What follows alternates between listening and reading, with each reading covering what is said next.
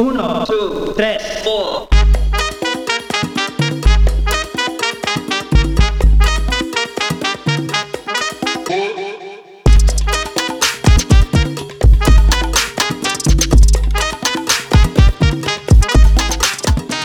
Oi, galera, esse é mais um podcast e esse eu posso dizer que é super, super especial porque é com a minha melhor amiga, a amiga que, que amiga que chegou aqui junto comigo, não. A menina que chegou junto comigo na semana de treinamento e que a Letícia e eu obrigamos essa menina a se tornar nossa, nossa amiga. Foi tipo assim, eu lembro da fala da Letícia. Mesmo se ela não quiser ser nossa amiga, ela vai ser, ela não tem opção. E tadinha, ficou sem opção mesmo. Ela é nossa amiga até hoje. Quatro anos aí juntas nessa jornada de, de sair do nosso país e vir para um outro vim vir para os Estados Unidos, né? Vir para um outro país, obviamente. E viver e aprender e e tudo que e tudo, e tudo. Vamos, vamos começar esse podcast aí. Qual é o seu nome, convidada de hoje? Olá, olá, gente! Ai, meus fãs, finalmente! Meu, meu host vai estar tá feliz de estar tá ouvindo isso aí, ó. tivemos muitos requests, entendeu? Muitas pessoas pediram, estou, estou aqui, meu nome é o quê? Meu nome é o quê? Suelen Oliveira de Bessas. Falou o nome todo ali, nome eu gosto assim. completo, assim. entendeu? Tem nem medo. Só não, só não coloca no Google, por favor. coloca no Google. Colo minha, minha, ó, o meu conselho é coloca no Google Suelen Bessas não, não, não, não, não, não, Texas Austin. Vamos coloca lá. falando aqui, minha gente. Entendeu?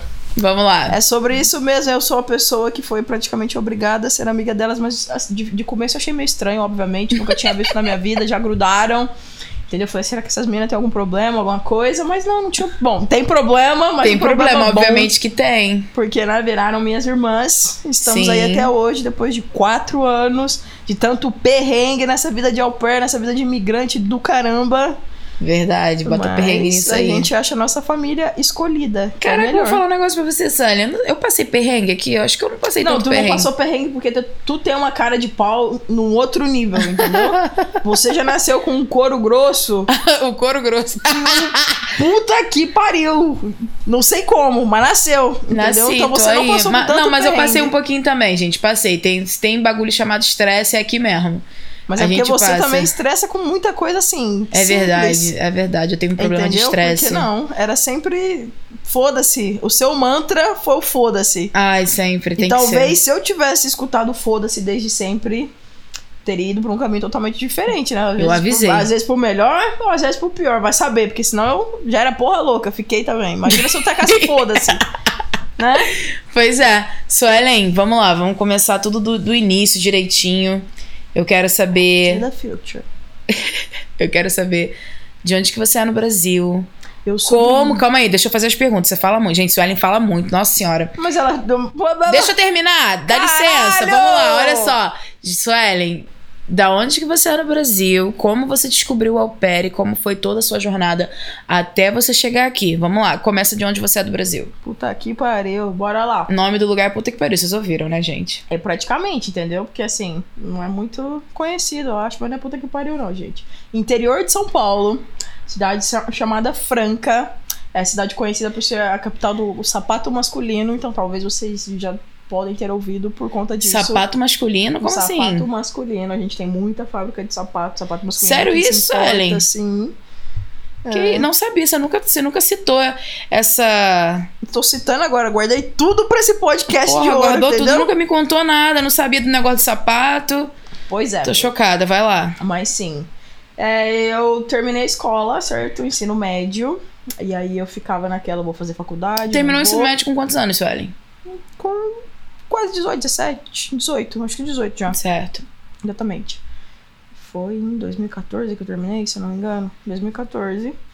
E aí fiquei naquela, vou fazer faculdade, vou fazer da minha vida. E nunca tive nenhuma vocação em mente, nenhuma profissão em mente. A não ser línguas, que eu sempre gostei de português, sempre gostei de inglês. Não falava inglês, mas era a única coisa que vinha na minha mente. E aí eu já comecei a trabalhar, antes mesmo de terminar a escola. Fiz os últimos dois anos de ensino médio à noite, quando eu trabalhava de dia. Você trabalhava onde? Foi o seu primeiro emprego? Meu primeiro eu fiquei até eu vim pra cá. Fiquei cinco anos trabalhando no supermercado. Gente, a Suelen, vou falar, ela leva a sério o negócio de emprego, tá? Ela trabalha de verdade, ela daqui nem eu, Eu não. trabalho de verdade, porque em cinco anos eu acho que é o quê? Três faltas. Deus me livre. Foi. Você imagina que eu vou dar esse prazer pra alguém que eu não vou faltar? é. Duvido. Deus me livre. Tô aqui faltando hoje pra estar com a Suelen, gente. Não, para. É, Vai, fala. Empresa, a empresa em si não é, né? Essas coisas lindas, maravilhosas. Eles são até grandinhos, são, tipo, tem seis, sete lojas agora. Mas conheci muita gente boa, muita gente legal. Conheci, tipo, trabalhar com gente é uma bosta, tem hora. Mas tem hora que é muito gratificante, porque você conhece bastante gente. Então, foi uma experiência legal. O que que você fazia, Su? Eu entrei, trabalhava no guarda-volume. Eu tava com 16 ainda, então, tipo, menor aprendiz. E aí, enfim, entrei no guarda-volume com 16 anos. Aí comecei a estudar à noite. Fiz o segundo e o terceiro colegial à noite. E aí, caralho, lembro que o primeiro ano que eu entrei naquilo lá, tipo, tava acostumada com a vida boa, né? Só de estudar, ficar à toa em casa. E no final do ano, deu muito, muito, muito, muito movimento. Eu nunca vi, sabe, a gente, um povo desesperado, que deixa tudo pra última hora. Ah, eu tava toda. me dando desespero também. Assim, a gente. Agora eu vejo o outro lado da moeda. Uhum. Porque eu- a gente que tava ali trabalhando naquele sufoco, já quase virando o, o ano ali, foi no final do ano mesmo, tipo, virada do ano. E o povo entrando, entrando e comprando, comprando, um inferno de fila. O que aí- que era a empresa? Você falou o que que era a empresa? no supermercado. Supermercado, É, vamos então lá. eu trabalhava no guarda-volume primeiro e depois eu fui pro caixa. Numa dessas, na correria, tipo, precisava de gente pra passar, ajudar e fui. Depois eu passei pro caixa. Mas Isso ainda como jovem ou não? eu fiquei lá, eu passei pro caixa antes, é, antes de completar 18. Então, Mas sim. aí você foi contratada? Saiu do jovem? Aí eu, eu não, nunca entrei pelo jovem aprendiz, mas tipo assim, a vaga seria pra jovem aprendiz, entendeu? Ah. Porque eu ainda era menor de idade, eu tinha 16. Entendi. Então foi assim que eu consegui, vamos dizer. E aí depois passei pro caixa, mas assim, fazia um pouco de tudo. Só não me colocaram no açougue porque eu falei, porra, não vou cortar carne não, entendeu? Porque de resto, ah, precisou, corre lá pra padaria, ah, não sei. Porque eu não, eu não aguento ficar muito tempo parada, muito tempo quieta. Ela tem sabe? problema. Então, eu, consegue. quando tinha movimento, ótimo, ficava ali no caixa, tendia na frente de caixa. Quando não tinha, eu ia pro meio do corredor, ia fazer reposição, ia tirar troca, coisa vencida que não tá, eu ia me ocupar pra não me ficar no tédio durante o, o Durante seu período de durante o trabalho. meu período de trabalho. E enfim. Tá, nessa, antes, assim que eu terminei a- o ensino médio, eu queria fazer alguma coisa na minha vida, não sabia se eu ia fazer faculdade ou não. Eu fiz até o Enem, eu lembro que eu ganhei praticamente 50% da bolsa de tradutor e intérprete.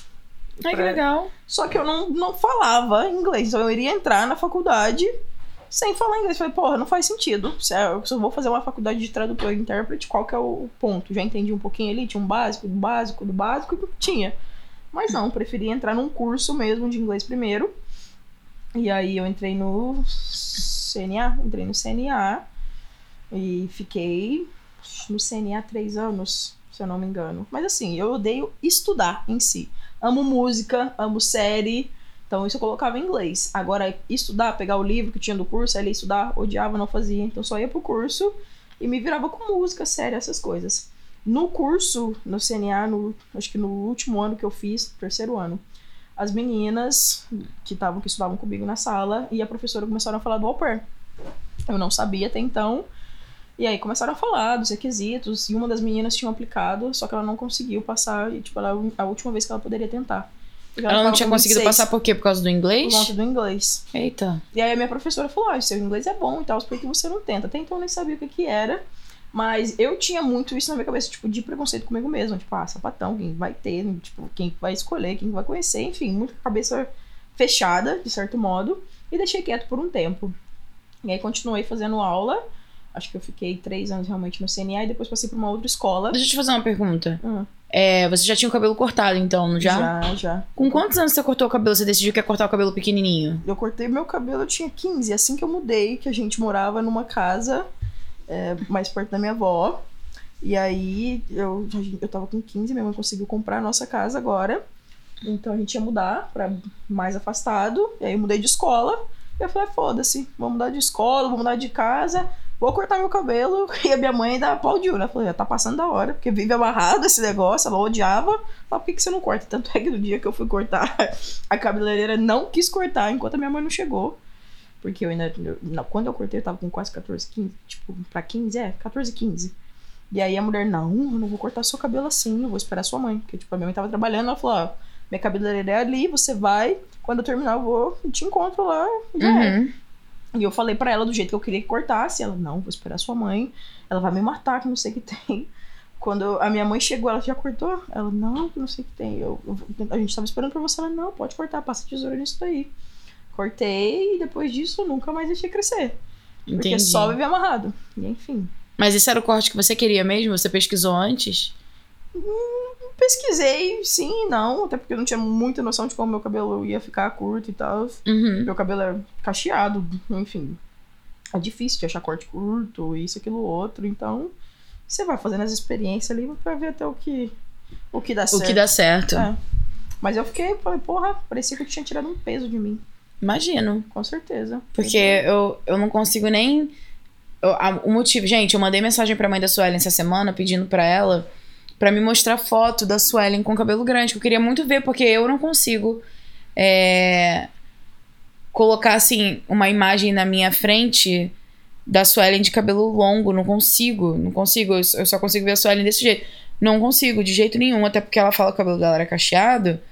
E nem isso eu consigo ver, não consigo ver nada, sabe? Eu só consigo ver a Suelen assim, com o cabelo bem baixinho. Todo mundo fala a mesma coisa e todo mundo quer ver foto. Só que a Gabriela é mais rato. Eu tô no meu celular sem nem. É, eu mando. Gente, a mãe da Suelen mandou pra mim. Vou até postar as fotos que a mãe da Suelen mandou pra mim. Vou postar no meu Instagram, né? É, porque mandou pra mim a foto é minha. Claro. E. Óbvio. Mas a Suelen era criança ainda. Então eu queria ver a Suelen adolescente do cabelo grande, Não sabe? tem, ela não acredita que eu não tenho foto de adolescente com cabelo grande. Eu Cara, eu não acredito que ninguém tirou uma foto sua. Eu você não, não saiu na foto de alguém. tirava foto. Eu falei, tem de criança. De criança realmente tem. Até certa idade, ele até os 10 no máximo, eu acho. Depois eu não tirava foto. Eu odiava. Por causa do cabelo? Por conta de tudo, eu acho. Sei lá. Acho que sim, principalmente por conta Porque do eu, cabelo. eu lembro de uma, de uma certa. Assim, quando eu tava na pré-adolescência, que eu me achava muito feia. Muito, muito feia. E eu. Mas eu, eu deixava, eu tirava foto, mas eu não tinha coragem de ver a minha foto. Os outros falavam assim: aqui, tua foto, deixa eu te mostrar. E eu falava que não. Eu não queria ver, porque eu achava que era tão feia que eu não queria ver. Sim, mas eu acho que Entendeu? o principal era cabelo, com certeza. E você fica, no meu caso, por exemplo, sempre soube que eu era sapatão. Eu sempre soube que tinha algo Com quantos diferente. anos você soube que você era sapatão? Desde sempre, desde sapatão, criança. posso falar isso? Dai. Pode falar isso, porque um sapatão tá presente, pode usar o termo, entendeu? Sapatão. Caminhão, se pá. Caminhoneira. Enfim, desde sempre, porque você vê o que menininha é acostumada, gosta, o jeito que conversa, aí vai falar de menino, ou não sei o que tem. Eu amava brincar de é, Dragon Ball, de Blade Blade. Cara, eu também. Com, com o meu primo e, e as minhas roupas também. Eu não gostava de usar vestidinho, eu não gostava de usar roupinha de menina. É isso, eu nunca tive. Eu sempre. nenhum. Eu gostava de roupa feminina, né? Mas assim, todas essas coisas de. Cara, Dragon Ball foi minha infância inteira. Não, pô. Entendeu? E ainda mais aí aquela coisa, ai, que a gente, que agora criança, tu sempre teve, tipo, você não sabe o que é, porque é inocente, mas de criança, ah, meu namorado, minha namorada, eu tinha um crushzinho, minha primeira, meu primeiro crushzinho, a menina que eu tava na terceira série, segunda série. Não, não tinha nada sexual, nada disso, Uhum. mas você já, tipo, sentia uma coisa, já sentia uma coisa diferente. E aí as menininhas sempre falando dos outros menininhos e tal, principalmente nessa idade de terceira, quarta série, que já quer começar a achar que tem peita, quer colocar sutiã, entendeu? Aquela, aquele tipo Sim. de coisa. Pra mim, cara, era totalmente diferente. E as minhas roupas eu sempre, eu sempre usei calça jeans. Meu cabelo sempre ficou amarrado, sabe? Então, era pro- provavelmente um sapatão bem no armário mesmo, recolhido, aquela coisa, pelo amor de Deus. Talvez eu possa falar demais agora, pelo tempo que eu não falava antes, que a Gabriela não acredita que eu era quieta, mas eu, sou- eu sempre fui Nossa quieta, senhora, gente. gente. Só Jesus. É diferente, mas eu sempre soube. Então, quando tá aqui, eu foda-se, que eu mudei de casa, que eu mudei de escola, eu falei, foda-se, vamos cortar, e é isso. O meu pai, eu lembro a primeira vez que ele olhou, ele, tipo, eu já tinha avisado que eu ia cortar. Ele, tá, tá bom, que não sei o que tem. Cheguei em casa, e aí quando ele viu, ele. Cortou mesmo, né? e ele ficou, tipo. Não, não me tratou diferente nem nada. Demorou um, acho que um minutinho pra ele cair a ficha e depois Aham. de boas, mas ele realmente deu um, um choque. E você chegou a ter a conversa com seus pais, tipo assim, eu sou lésbica, é, alguma coisa do tipo, ou você nem precisou? Com meu pai eu nunca cheguei a falar, mas ele sabia que eu namorava e tal. Então, tipo assim, ele nunca me tratou diferente. Ele nunca chegou e perguntou? Não. Ficou Ele nunca subentendido. falou. ficou bem entendido, mas ele não falava sobre. Então, tipo assim, ele não conversava comigo sobre. A minha mãe, ela é muito aberta, ela é muito cara de pau, então ela pergunta mesmo, ela fala mesmo. Era não, gente. A Rosa é super cara de pau, ela maravilhosa. É mesmo. Então, assim, com a minha mãe, a primeira namorada, vamos dizer assim, eu tinha, tipo, conheci online, aqueles bate-papo da UOL. Gente, quando a Suelen me contou isso, eu fiquei assim, maravilhada com a mãe da Suelen. Eu amei. Quando. Bate-papo da UOL? Bate-papo da UOL, velho. Gente, todo mundo tem uma história no bate-papo da UOL. Todo mundo tem, né? Nossa. E aí eu lembro que era ano novo, eu tava com umas amiguinhas minhas da rua lá. E a gente. Eu tava com os meus 13 anos aí. 12 e pouquinho, sei lá, enfim. E a gente bebendo, né? Nem, nem sabia o que era beber, mas tava ali tomando alguma coisa. Ah, vamos entrar no bate-papo. E isso já era de madrugada, porque já tinha passado a virada e tal. Gente, eu amo a criança brasileira que tá acordada de madrugada. E a mãe nem sabia o que tava fazendo. Não fazia ideia, porque, olha, enfim. Conheci ela, a gente começou a conversar e tal. E a gente continuou conversando. MSN na época, né? Uhum. E aí tinha chamada de vídeo, não existia WhatsApp, então. Então, tipo assim, ficava naquela. Ah, tem que colocar crédito pra mandar mensagem, lembra dessa vida? Sim, Porra. colocar crédito no telefone, Colo- webcam. Mãe, eu preciso de Você crédito tinha pra webcam? conversar no webcam, eu porra toda. E aí eu ficava no celular muito tempo. Um dia minha mãe perguntou. Ela chegou em mim do nada. Ela me senta aqui, conta pra mim. Eu o quê? De quem que você gosta? Desse jeito eu comecei a rir. Mas eu comecei a, rir muito forte.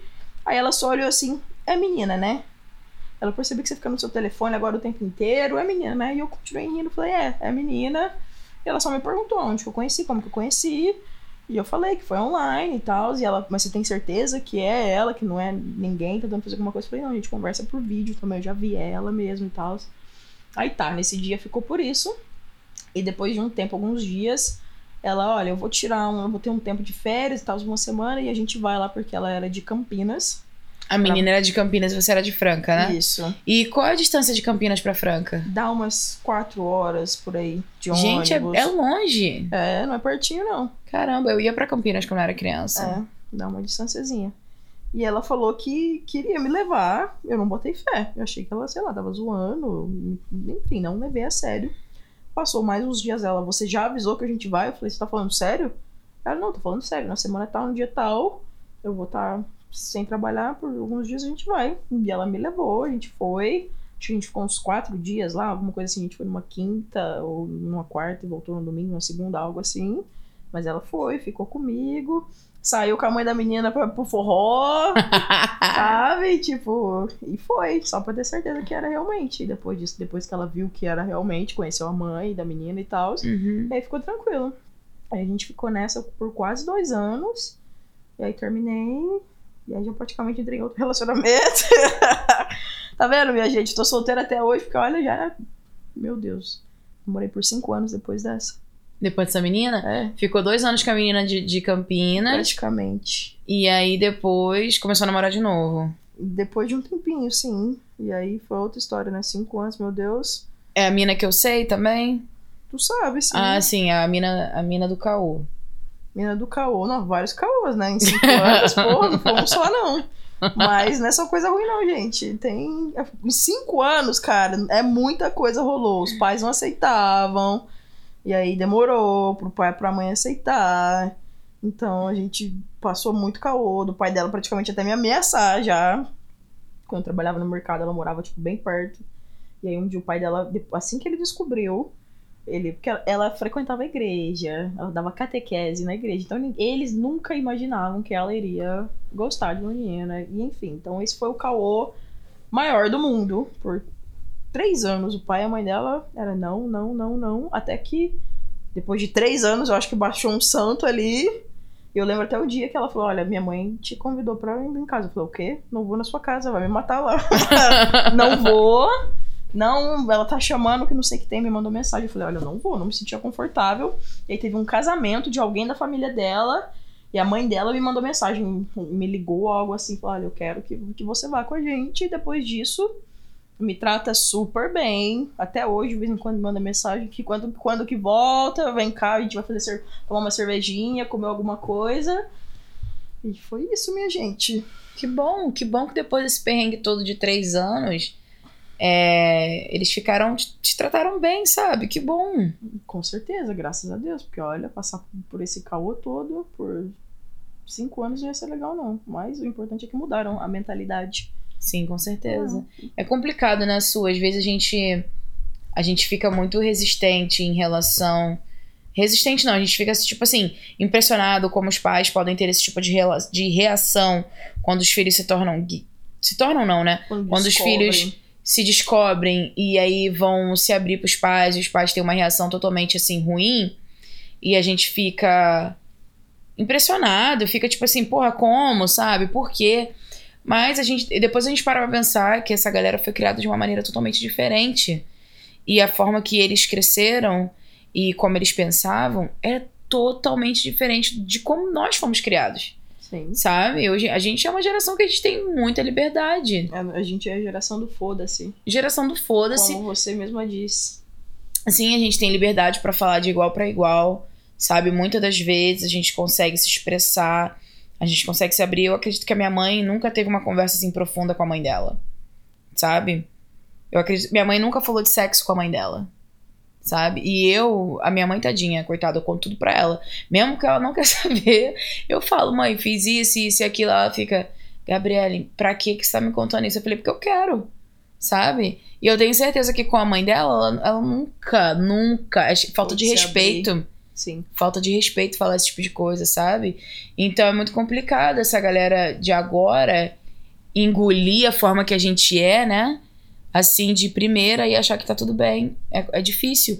Então, por isso que eu tô falando, que bom que depois de três anos eles se ligaram que, tipo assim, porra, elas estão namorando, sabe? Independente do que a gente vai fazer, não vai mudar nada. Exatamente, não. E depois disso foi tudo na paz. Até o pai. Até o pai também. E ele ama uma cerveja, então a gente sempre tava tomando cerveja junto, fazendo churrasquinho ali junto. E foi. Aprendi bastante. A gente passou por bastante coisa juntas. Então, tipo, sair da... A gente. Somos dois dias de diferença uma da outra. Então, assim, a Do, gente. do mesmo mês, né? Do, é, eu sou 15 ela é 17. Caramba. Então, literalmente dois dias. Então a gente é muito parecido em muita coisa, o que não é tão bom às vezes, porque dá sai treta, vamos dizer assim, as. Os- como As faísca. As faísca. As. Mas a gente se dá muito bem, justamente pela mesma coisa, por a gente ser bem parecido. Bem parecida. Então era bom, era ruim, mas a gente aprendeu muito juntas e, enfim, foi legal essa parte realmente do pai e da mãe terem mudado a mentalidade e tudo isso. Porque, porra, é triste pra pessoas LGBT que a família vira as costas totalmente, que corta totalmente da vida, que expulsa de casa. Acho que o pior é você não ter o apoio do seu pai da sua mãe, do seu pai e sua mãe virar as costas pra você. E Eu, eu agradeço muito na minha família por não ter passado por isso. Nunca a reação de, de todo mundo foi a melhor possível, até da minha avó. Eu lembro um dia que a minha tia, a irmã da minha avó, veio. Uhum. E aí, assim, tipo, eu tava ainda, né? Minha avó já sabia, mas não todo mundo da família. E acho que minha tia perguntou naquela coisa, ah, e os namoradinhos, que não sei o que tem.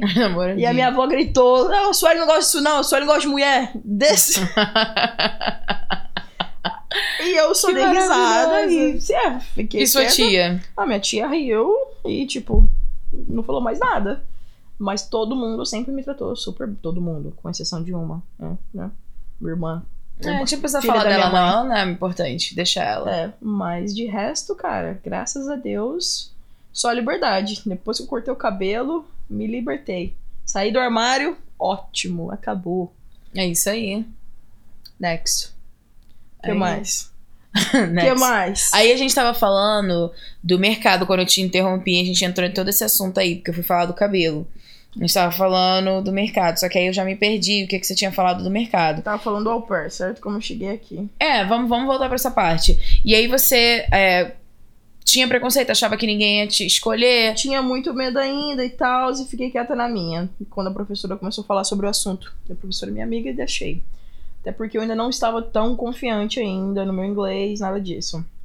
E aí, é, eu já tava, não, já tinha tirado carta, já tudo bonitinho. E aí, quando eu mudei de escola, que eu saí do CNA, eu fui pra uma escola menor, que chama Speak English. E, tipo, o, o dono da, da escola, professor e dono, ele é muito gente boa. E aí, o, o, método dele era mais conversação e tal. E foi aí que eu me soltei mais, que eu perdi mais o medo, que eu fiquei mais confiante no meu inglês. E ele conhecia a, a representante da Cultural Care em Franca. Uhum. E ele, ele me dava aula, ele falou, olha, o seu inglês realmente é, é bom, sabe? Eu- ela, no, o telefone dela é esse. Você já ouviu sobre o Upper? Eu falei, já. Ele me explicou um pouquinho mais rápido. Eu falei, ah, não sei se eu vou fazer em tal, né? Por conta disso, preconceito.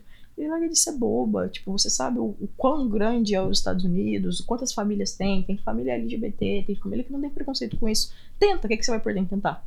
Verdade. Foi o que ele me falou. E eu falei, realmente. E eu fiquei pensando, pensando, pensando, pensando nisso. Acho que no outro dia, dois dias depois, eu mandei mensagem para representante. Então, tinha em Franca mesmo, precisei viajar para fazer entrevista, como muita gente tem que fazer. E aí fiz. E aí, tipo, eu dei uma estudadinha, a gente marcou acho que pra dois dias depois, três dias depois, algo assim. E só dei uma pesquisada por cima no que seria o tipo de pergunta que fazem. E fui, passei.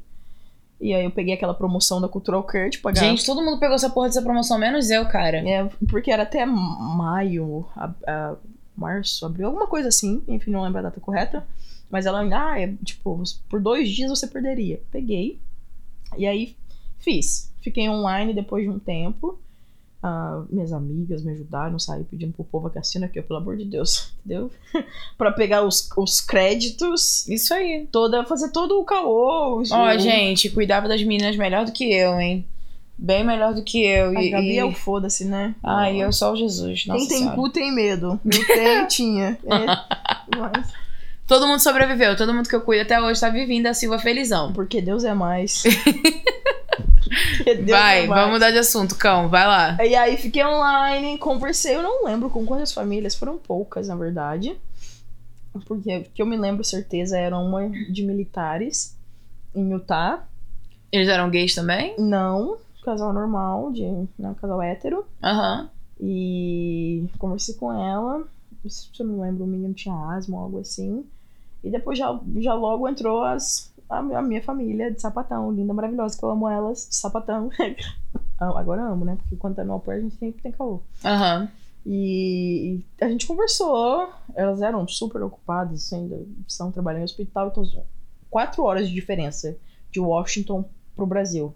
Era sempre um caô pra conversar e tal, mas a gente ia trocando e-mail, e aí vi foto das meninas, e eu achei maravilhoso por serem um casal de mulher. Aí eu falei, porra, vai ser, vai ser pra mim. Dei uma olhada sobre Seattle, sabia que não era em Seattle, Seattle, mas falei, ué, a gente tem a perder?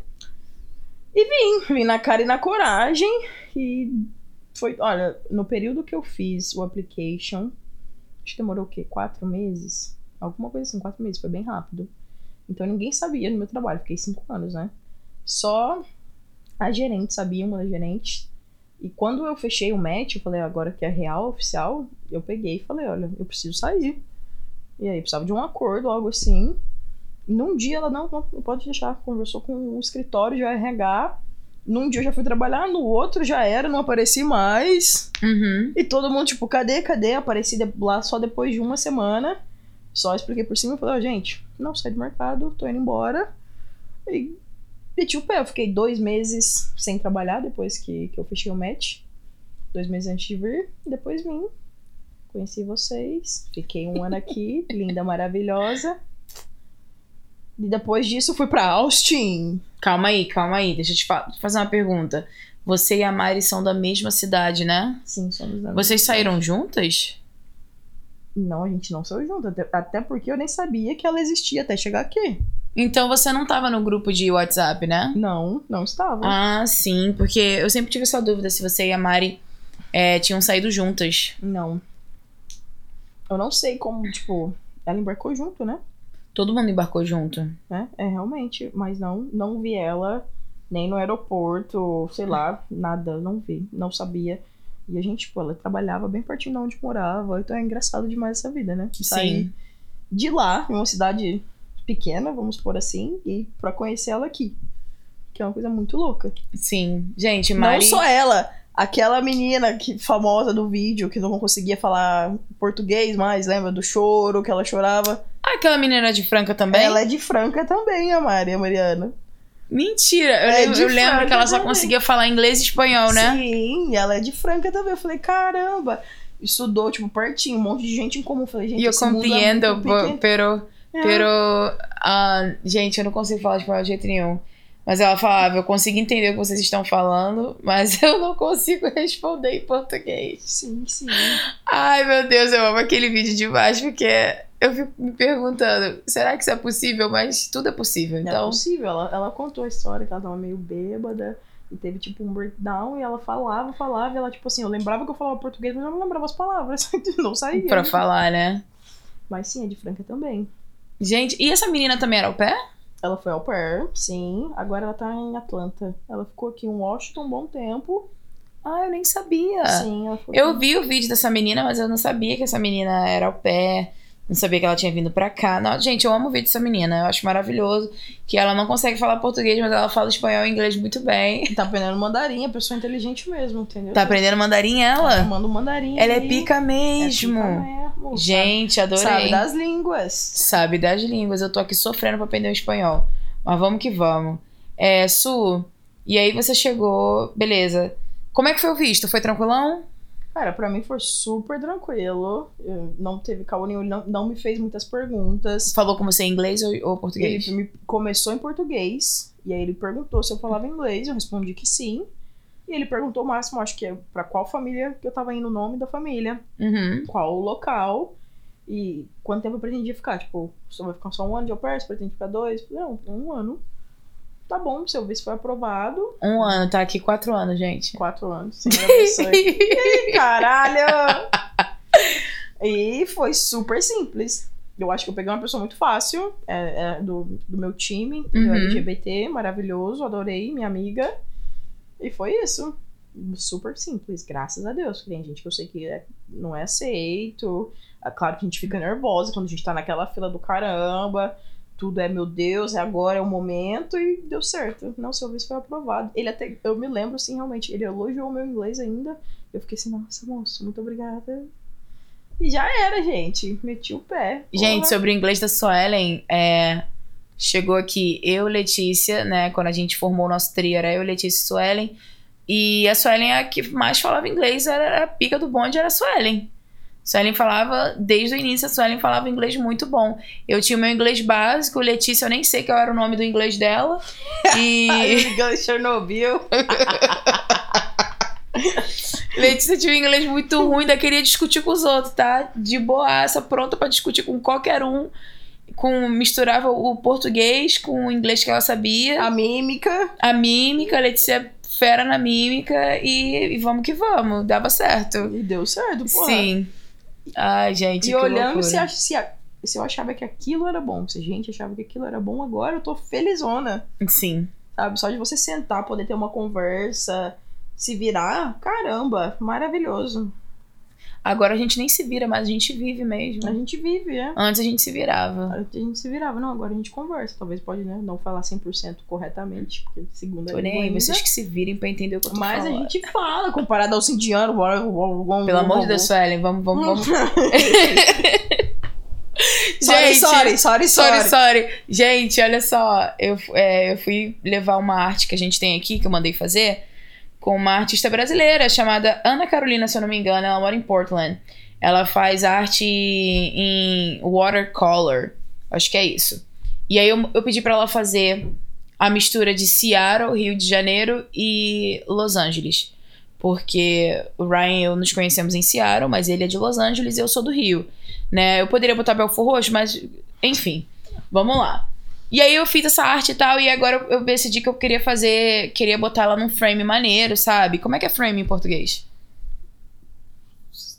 Moldura. Moldura. Moldura. Eu queria botar uma moldura legal. Eu levei numa loja que o Ryan já levou alguns, algumas artes que ele tem. Pra poder moldurar. Primeiro a gente queria fazer essa arte em madeira. Que eles tinham um negócio lá que eles transformavam a arte que você que qualquer um levava e transformava o bagulho em, uma em um pedaço de madeira. Ficava muito maneiro. Mas enfim, cheguei lá, a mulher me contou que não trabalha mais com esse tipo de coisa, que ela poderia só fazer a moldura. Sendo que essa mulher, ela é russa. E, cara, essa galera da Rússia, eles têm um sotaque muito carregado. Muito carregado, gente. E aí eu cheguei lá, e aí a primeira coisa que ela reparou foi meu cabelo, né? Tal, que meu cabelo é um diferencial, ainda mais pra essa galera que é da Rússia, né? Eu acredito que não tem muita gente lá com o meu tipo de cabelo. E, e aí ela gostou do meu cabelo desde o início. E ela fala com um sotaque super carregado russo. E ela conversando comigo, eu queria rir, mas não porque eu tava, tipo, achando, não tava zoando ela. Mas pelo sotaque mesmo ser suar engraçado pra mim. Mas não de maldade, né? E aí ela virou pra mim e falou assim: um, Can I touch your hair? aí ela falava pra mim: o, o hair, a gente fala hair. E ela fala hair. Can I touch your hair? Aí eu falei, aí eu sorrindo, eu falei pra ela, yes. Aí ela virou pra mim e falou assim: Your hair, it's so beautiful. It's like cotton candy. Sugar cotton candy. E aí, gente, a gente acampou. Sugar. A, a gente acampou aqui, eu, Sueli e Letícia. E eu fiquei numa barraca com, com o Ryan, que é meu esposo, e a Letícia, Maria Gabriela e a Suelen ficaram numa outra barraca. E eu tava muito louca, eu e o Ryan. E aí a gente começou a decidir. A gente decidiu do nada, tipo, meia-noite, que a gente ia falar com, com sotaque russo. Cara, meia-noite, a gente falando várias paradas nada a ver. Os melhores. Umas paradas nada a ver com sotaque russo, cara, e rindo. Enfim, gente, é só coisa de gente maluca mesmo. É coisa de gente chapada, é assim É, mesmo. é assim mesmo, a gente fala- Ah, Fala umas paradas nada a ver, mas é a vida. É, Su, Voltando, Tá bom, vamos lá, que A voltando. gente fala demais. isso, a gente, a gente tem que seguir a linha aqui. Su, olha só. E aí, Ah. chegou nos Estados Unidos pela primeira vez em 2018, setembro, dia 23 ou 24, se eu não me engano. Ano dia 24, viado. Dia 24 de setembro, chegou, desembarcamos no aeroporto JFK De Nova York. de Nova York. E. Vamos para a escola de treinamento. Sim, fomos para Terrytown. Qual Então. foi a sua primeira impressão? Tipo, caralho, tô nos Estados Unidos. Como é que foi isso? Tava tudo lindo ainda, né? Sonhando, porra. Engraçado que eu tenho o meu celular do Brasil. Eu vejo as fotos que eu tirei quando eu cheguei aqui. Eu ficava assim, que porra é essa? Uns bagulho totalmente embaçado. Umas fotos nada a ver de uns carros nada a ver, tipo, umas coisas nada a ver, porque tudo pra, pro pobre quando você chega é na Pela primeira tio Sam, vez. Pela primeira vez você tá tudo maravilhado com tudo. Você vê uma igreja, porra, é uma Caraca, igreja, aquela igreja a ali. igreja ali, porra, essa casa aqui. Olha essa casa, vou tirar. A casa nada a ver. Tirei foto da casa. mas tá lá ainda, porque é bom lembrar desses momentos que eu tava ma- maravilhada com tudo. Tudo era lindo, tudo era novo pra mim. Chegando em Nova York, quem, quem imaginava eu em Nova York? Falei, porra, é sobre isso. Lembro que tava chovendo, mas tava calor. Sim. Tava uma com- Tava abafado. Tava muito abafado, tava um clima muito estranho. E vocês já pularam. Não, você, quando vocês entraram no ônibus foi de, de Terrytown pra. Quando a gente foi pra Times, não foi? Não, olha só, eu lembro. A, a primeira visão que eu tenho de você, lembrança que eu tenho de você. É, acho que meu marido tá fazendo alguma coisa que ele não era pra fazer agora que tá fazendo barulho. Mas enfim, a primeira lembrança que eu tenho de você é eu falando assim, gente, acho que meu telefone tá pegando aqui. Aí você falou assim, meu telefone tá pegando. Eu falei, qual é, qual é a operadora? Eu acho que eu lembro desse lembro. Sim, aí você falou comigo. E até então, quando eu te olhei, eu nem sabia se você era menino ou era menina. Na história Eu da minha fiquei vida, olhando. né? É Eu menina fiquei olhando, menina? E aí não tinha ninguém pra fazer um comentário, pra eu conversar e, tipo, Imagina. pra perguntar. que Cria que de? Belfor Roxo, recém-saída, entendeu? Sim. No que, provavelmente queria olhar pra minha cara e. Não, mas aí eu é peguei e não falei assim: qual é teu nome? Qual é teu nome? Aí tu falou Suelen. Falei, ih, é menina. é menina. Ih, é menina, É, sapatão. menina. Sapatão, porra. E aí depois disso, Suelen, é, depois que a gente chegou na escola, eu lembro que você. co- A gente dividiu o quarto. A gente dividiu o quarto. Gente, a gente dividiu o quarto. A Suelen não tinha opção, ela ia ter que ser minha amiga mesmo. Não tive mesmo, não. Desde, desde o dia 1. Sim, a Suelen dividiu o quarto comigo. E, a Letícia tava no quarto da frente, não era? Era dois quartos depois da gente, se eu não me É. engano. Então. E aí a Suelen ficou no quarto comigo e tal. E E a a gente ia Suelen. tomar café da manhã. E grudou em mim, real. Que a gente Grudei. ia tomar café da manhã Gente, todo a dia junto. Sabe o que eu tava lembrando, Suelen? Uhum. Que tua aula era horário diferente da minha. Era. Mas eu queria tomar café da manhã com você. Então eu chegava atrasada na minha aula. Mas isso aí eu não sou de se espantar, né? E tu ainda Mas falava cheguei- que a aula, não sei pra que aula. Eu vou pra aula porra cara. nenhuma, eu vou tomar café da manhã com a Suelen. E aí eu ia tomar café da manhã com a Suelen. Eu lembro que a Suelen, tipo, meio que não queria muito ficar junto. Tadinha. Não queria ficar muito junto. E eu ficava assim, Suelen, que horas tu vai tomar café da manhã? Que horas tu vai tomar café da manhã? Cara, e grudou já. Grudei, grudei.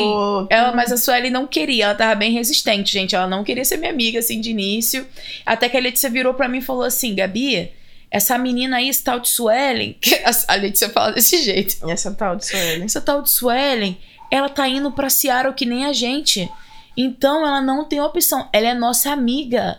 Ela é nossa Ela amiga. vai ser E nossa aí, frente. Isso entrou na minha cabeça que eu falei assim, verdade. Ela vai ser nossa amiga. E aí a Suelen, a gente tinha um dia que a gente tinha que ir pra. que era o dia do tour, que a gente ia fazer em Nova York. E a Suelen sumiu, viado. A Suelen simplesmente correu pro ônibus sozinha. Aí o que, que eu e Letícia fizemos? Falamos assim: a gente só vai entrar no ônibus que a Suelen tiver. a gente só vai entrar no ônibus que a Suelen tiver. E eram quatro ônibus. A gente entrava nos ônibus e falava assim: Suelen. Ninguém respondia, a gente descia. E aí a, a- o motorista, a guia, o pessoal da, da, da Cultura Care ficava assim: gente, calma aí, vocês estão indo aonde? E eu falava assim: Letícia, finge que não tá ouvindo, vamos continuar andando. e aí eu e Letícia continuava andando. Entramos nos três ônibus, a Suelen não estava. A Suelen estava no quarto ônibus. E quando a gente gritou Suelen, ela não queria muito responder, não, sabe? Ela fez tipo assim: Ah, eu? Aí a gente olhou, a gente vai sentar aí com você. Aí eu lembro da cara da Suelen, tipo assim: Caralho, cara, quem chamou essa mina pra sentar comigo? que porra é essa? Isso, e a gente foi sentar lá, lá do lado de Suelen. Suelen não queria muito. E Letícia contou a história da vida dela, de- da história triste dela de amor. Porra, também contei a minha, Suelen entendeu? contou a Aí dela. eu acho que é ali que a gente criou um, um bonde, entendeu? Que a gente Sim. virou frente-frente, que ela começou a chorar as pitangas um lado, eu chorei do outro. Falei, porra, a gente é Eu era a única que não tinha tristeza ali naquela época. Não tinha tristeza nenhuma, porque eu saí do meu relacionamento super bem, não teve briga, não teve nada. É, Só acabou, acabou porque tinha que acabar mesmo, sabe? Exatamente. E eu fiquei ouvindo as pitangas de todo mundo. Falei, essas minas tudo fodidas, irmão. Ouvindo, mas com tava ela. mais no celular gravando tudo. Porque tu Tava sabe. gravando, gente, eu era perde um insuportável. É, agora ela grava, mas antes era insuportável real. Sim, gente, era muito. Nossa, era triste. o tempo inteiro com o celular pra cima, tudo. Você tava cagando no banheiro, foda-se, aqui você. Aqui você. Você tá indo gente. beber água, aqui a Suelen indo beber água. Era sobre isso. Era sobre isso, mas acabou, gente. Sou uma pessoa curada, graças a Deus. Eu não Graças faço mais esse tipo Deus, de gente, coisa. Somos, somos pessoas Mas- melhores. Eu filmo pra guardar os momentos importantes. Mas isso que é o pior, sei... porque depois joga tudo na tua cara, Eu entendeu? jogo mesmo, jogo mesmo. Não tem um segundo de paz. você acha que você soltou um peido quieta? Não soltou um peido quieta, porque ela tem uma foto, tem um vídeo. Eu tenho uma foto, tenho um vídeo pra comprovar. Com certeza eu tenho. Eu Não sei pra que isso. Entendeu? Calma bem. aí, vamos, Suelen, vamos focar que daqui a pouco a gente briga e não faz essa porra desse podcast. A gente sai aqui no soco e não tem câmera mesmo. Bora pois lá. é. Enfim, Suelen, fica quieta, vamos lá. É, Suelen, e aí você chegou, a gente saiu, fomos pra Times Square. E aí, que que você, qual foi o lugar que você mais gostou ali de Nova York? Cara, tu voltou pra Nova York depois daquela semana? A gente voltou pra Nova Ah, York. porra, eu tô maluca, viado. A gente tá sempre Caralho, gente que não sei. Foi mal, viado. Eu falei, eu falei, ela tá me perguntando lu- isso mesmo? Caralho, quase moro Letícia mora lugar. lá do lado. Quantas vezes já fui para o Jersey? Verdade. Então estou viajando aqui. Porra. Só Natal. Pô, Não, vamos lá, vamos lá. acho, acho Nova York bem interessante. Não sou louco igual você que ama Nova York assim do fundo do coração. É, eu amo Mas aquele é uma cidade. sujo, É, porque tu gosta. Tu gosta da Broadway. Disso, Eu sou, gente, ó, eu vou falar um negócio pra vocês. Eu, eu amo Broadway desde que eu era criança. Eu sempre, eu sempre achei incrível todo mundo saber dançar a mesma música, sem ninguém ter ensaiado, do nada começa um filme, todo mundo sabe dançar, todo mundo sabe cantar. Eu sempre achei aquilo incrível. É. E aí, quando eu comecei a ter a oportunidade de ver minhas pecinhas da Broadway, tô, tô sempre eu indo. Quero nem saber. Inclusive, agora em novembro tem uma próxima aí pra assistir. Quem pode, pode, Deus abençoe. É isso mesmo. É por isso que eu devo todo mundo. Vamos que vamos. Exatamente, mas é feliz. Devo, não nego, pago se puder. Pago quando eu puder, eu É. vou pagar, entendeu? Só Deus sabe Mas, ó, Suelen, tô te devendo? Não me pagou. Paguei tudo, não paguei, Suelen? Deus é mais, Deus Eu não tá sou vendo? Dorothy, eu não sou Dorothy. Não me dá os calotes assim não, viado. Porra, meu pai não me sustenta não, pô. Pois é, É, pois não é é, assim, dois safados, caloteiro. Vamos lá, vamos mudar de assunto de novo. Ai, caraca. vamos lá, Suelen. É que a gente fala demais onde paramos. Isso, então, é porque eu te perguntei, né? Que você gosta de Nova York e tal. Eu gosto, mas não é... acho tudo interessante, sabe? Mas é interessante, né? Lugar esquisito, né, Suelen?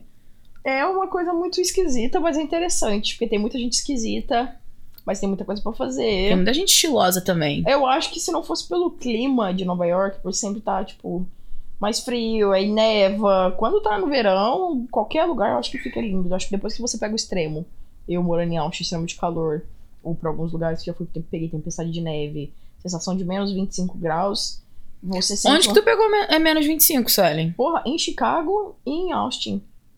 Ah, é, né? Quando teve tempestade lá maluca em Austin. Sim, Gente, que loucura, né? exatamente. Meu Deus do céu. Então, assim, eu acho que o, o calor é horrível, é horrível. Mas o frio extremo é pior. As coisas congeladas e Nova York é gelado pra porra, aquele vento. Então, não sei, morar não moraria, mas é bom pra ir, pra viajar. Tem bastante comida, tem bastante coisa pra fazer. Você só precisa de dinheiro pra gastar. Tendo dinheiro, é tudo lindo. Su, mas vou falar um negócio. Nova York, eu, que eu sempre falo, é que até se você for sem dinheiro, tem tanta coisa que dá pra fazer de graça, tipo, pra visitar, entendeu? Que você pode ir. É, eu não sei sobre os museus, eu acho que a maioria dos museus lá são todos, você tem que pagar quase tudo, se eu não me engano. Bom, mas tem muita coisa que dá pra você realmente fazer sem, sem gastar dinheiro. Eu acho que tudo que você planeja bem, você consegue fazer sem gastar tanto dinheiro e tal. É planejamento. Mas é porque a gente ia, eu, ao menos ia mais por conta da Letícia, que tem New Jersey. Então, a gente sempre acabava indo pra City. Mas não é uma coisa que eu fico, nossa, Nova York tem gente que é apaixonada por Nova York, tem gente que, meu Deus, é o meu lugar, não saio daqui, moro aqui. Moro num cubículo desse tamanho, cheio de rato, Uhum. mas não interessa, moro em Nova Pagando York. 4 mil dólares. Exatamente, mas mora Deus em Nova. York. Então, acho que é questão de perspectiva, prioridades. É Verdade. Vamos lá, Su, veio pra cá, pra Washington. O que, que você sabia de Washington? O que, que eu sabia de Washington? Não muita coisa. Realmente, eu era bem leiga nessa parte. Você confundiu Washington com Washington DC? Não, não, eu sabia que era. Ti- Tu sabia que tinha dois Washington? Sabia. Eu achei que tinha alguma coisa errada. Que eu falava assim, gente, não sabia que Seattle era em Washington. Washington DC. Eu achava que eu tava em Washington DC. Não, não. Eu, eu vi que tinha Washington Eu State. tava, não. Quando eu, quando eu tive o match mesmo, eu comecei a pesquisar, né, gente? Eu não cheguei aqui procurando a Casa Branca, entendeu? Eu já sabia que eu não. Eu já sabia que eu tava vindo aqui pra casa do Grunge. Entendeu? Pelo menos isso. Eu não sabia. Não sabia muito sobre música, assim, que era, né? Tipo, as bandas principais e tal, Nirvana. Na verdade, eu nem sabia que aqui era maconha era legalizado. Eu, eu, maconheira do jeito que sou, entendeu? Eu lembro a primeira vez que eu entrei numa, numa loja, meu Deus, foi era igual criança. Quando eu descobri que era legalizado, eu falei, puta Eu tava pariu. contigo, não tava a primeira vez que você foi numa loja? Se eu não me engano, eu fui primeiro e depois eu ia pra sua casa. Então você não estava comigo no momento. Porque eu e a Letícia, a Ah. gente tava mó, nossa, meu Deus, a gente vai fumar, que não sei o que tem. Foi no dia que a gente foi Ozes, Aí tia Cintia, a Letícia é maconheira pra cacete. Não mais. Menina tá mudada. A menina é princesa agora, a outra pessoa. Princesa do lar. encontrou também. Princesa do Isso. lar. E foi a primeira vez que eu fui, assim, antes de ir pra sua casa. A gente ia sair no final de semana. E entrei, eu lembro de sentir aquele cheiro, de ver aquele monte de, de coisa, bebida, todo tipo de maconha que vocês imaginarem, verdinha, é chocolate, é chiclete. Eu ficava, o meu olho brilhou, entendeu? Eu senti uma emoção dentro de mim que eu nunca senti na minha vida. Gente, eu era tão preconceituosa que nem na loja eu entrava. Eu falava assim, não, se minha mãe souber que eu entrei nessa loja aqui vai dar caô, Deus me livre. Quem viu, quem vê, não é mesmo? Quantos vídeos Ai, gente, vocês já só. viram me chamando de usuária? Gente, depois que, que, você, que teu pai morre do nada, teu pai fala contigo numa segunda-feira, depois morre numa sexta, tu fica meio surtada, sabe? Então, assim, é melhor eu fumar do que beber, entendeu? Eu relaxo, durmo. Sueli, o que, que acontece quando eu fumo? Fala aí. Ri para um caralho, Por quanto tempo? fala, fala sem nem perceber e depois dorme. Dura o quê? Uns 20, 30 minutos falando e rindo. Depois durmo, acordo, acordo só no outro dia. Mas é um sono maravilhoso. É por isso que eu comecei a fumar maconha também na minha vida. Porque eu tenho problema, tipo, pra dormir. Eu não durmo a noite inteira, eu sempre acordo. A primeira vez que eu fumei, dormi com um neném. Falei, caralho, é isso. Entendeu? Então concordo 100%. Todos os estresses, vai embora, gente. Maconha é vida. Ah, não sabe? vai embora não, gente, que eu tenho umas vibes meio doidas. Tem hora que eu olho pro meu marido e falo assim, tu é meu marido mesmo? A gente casou mesmo? Tem umas, tem umas paradas que, que eu fico sem entender. Tipo, teve um dia que eu fumei... Mas aí ela joga isso aí só na maconha, porque a cabeça já é doida. Não, minha cabeça já é doida, mas assim, a maconha É. também me ajuda. Porque eu, eu tenho noção que ele é meu marido, ob- obviamente. A gente casou, eu sei disso. Mas teve um dia que, gente, que eu fumei muito com ele. E eu fiquei realmente em dúvida do que que tava acontecendo. E eu perguntava assim pra ele, mas tu, tu é da onde mesmo? Tu é de Los Angeles? E como é que eu de Belfort Roxo tô aqui? Como é que eu tô aqui? Me explica isso. Eu acho que eu sei, mas eu quero, eu quero que você me explique. E ele tentava me explicar e eu ficava assim, não, mas não faz sentido. Não faz sentido. Sabe? Não tem lógica eu sair de Belfort Roxo, estar casada contigo. Tu nem mora aqui. Tu nem era daqui. Tu era de Los Angeles. Sabe? Tem, tem hora que vem umas paradas meio loucas, mas sabe o que acontece depois, gente? Eu vou dormir. Porque eu falo assim, eu vou ficar o estresse na minha cabeça, eu vou dormir. Tudo, toda a minha resposta pra todo problema da vida é, eu vou dormir. Entendeu? E. Mas é isso, gente. Antigamente eu tinha pavor até de chegar perto da loja. Depois a, a- a vida vai acontecendo e a gente acaba tendo, tendo que ter alguma coisa. É que a gente tava falando de perspectiva, entendeu? Do- dos pais da minha ex que mudou. Também mudou. De um jeito ou de outro, vai pelo amor, vai pela dor. Mas mudou. Agora não é usuário mais, agora ela também faz parte do, da tribo. Isso eu adoro, porque eu tenho orgulho de falar o que é usuário, isso tu também é. Gosta sim. Ai, gente, que comédia. Su, e como é que foi seu ano aqui em Washington? Foi doido pra caralho, né? Quantas crianças você tomava conta? Duas. A Ted mais velha. Ih, meu Deus do céu, Satanás. Para. Para! Três anos e meio quando eu cheguei. Minha puta que pariu de Ela novo. tinha só três anos. Três anos e meio. Ela era pequ- pequenininha, pô. Elas eram tudo pequenininha mesmo. Tenho foto da Júlia aqui no meu e a celular. Júlia, eu cheguei no aniversário dela de, de dois anos. Então a Júlia é dois. Gente, a Júlia era um bebê mesmo. A Júlia era um bebezinho, tava vendo as fotos, meu Deus. Ó. Gente, Júlia é linda. Júlia é Ted linda, também é linda, mas a Ted é complicadinha, sabe? mais Uma criancinha mais, mais, mais levadinha, entendeu? Por isso que a Suelen tem esse amor todo por ela. Assim, é, com certeza. Amo demais, do fundo do meu coração, gente. Não me entenda mal. Não é assim, não. Mas é aquilo, quer saber quem é o Pedro? Mora com Pedro. Deus me livre do Pedro. Como já dizia Rosângela. Quer saber quem é o Pedro? Mora com Pedro. Júlia era um amor. Continua, eu acho, eu acredito. Continua, continua. Era um amorzinho. E eu tive mais contato com as meninas depois também, porque entrou uma outra au pair no lugar da Suelen. Não no lugar da Suelen. No lugar de uma. Enfim, uma outra au pair que era amiga de Foi uma de- amiga. Foi a segunda depois de mim. Então, É. depois de mim foi uma italiana e depois veio ela. Ela ficou lá no. Lá na casa e eu via as meninas de vez em quando, entendeu? E a Júlia continuava um amorzinho. E, e a Ted continuava o que Um a Ted é. Complicadinha, mas são todas crianças, são maravilhosas, sabe? São lindas, são um- uns Eu bebezinhos. não sei porque ela tá fingindo agora, mas enfim. Não, não tô fingindo, não. São Nossa, crianças. São. É aquilo, eu não convivo com elas, né? Por isso que eu falo bem. Nesse- Porque se convivesse, puta que Aí eu já pariu. ia vir aqui no Até eu acho que podcast tá com a cabeça até torta de tanto. não, gente, só do amor, só do amor. Deus me livre. Deus me livre! Vamos lá. Su, e aí você, é, o lugar que você morava, então, quem já me conhece, acompanha, sabe que tu morava no meio do mato. que era no meio do mato, floresta, assim, real, real. De ter só árvore em volta por miles e miles. E até apareceu um urso lá na Suelen. Porra, o urso tinha em volta, assim. um cougar. Como é que fala cougar em português? Um cougar também? É, um Eu não sei o cougar. que é cougar em português. Calma aí. Porra. Esqueci o nome, caramba. Calma aí, viado, que eu vou, que eu vou olhar procura aqui aí, Mas deixa eu agora. continuar a história aqui. Vai, calma aí, vai falando. Porque tu perguntou como é que foi meu ano, então assim, eu bati o carro já na primeira semana, né, gente? Eu tinha esquecido disso, como é que tu esqueceu dessa, porra? Ai, não dá pra Primeira não. semana, assinatura é prêmio ainda, entendeu? Então vem com tudo. Meu Deus do céu, Aí já na sério. primeira semana já fazendo merda, mas merda assim com força.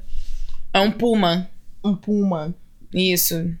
Caralho. Tinha até puma lá, né? Então, tinha essa porra aí também. Porque era é mato, mato real, floresta. Você é louco? Ver o lobo mal, a vovozinha ali não custava nada. Enfim, bati o carro na primeira semana. Então eu tava meio que presa no meio da mata. Só meio, só árvore, só mato. Gente, Então, mas foi na primeira semana, meu. Na foi na sexta, se- não foi? Foi na sexta. A gente já foi uma semana real, porque a gente chegou numa sexta, né?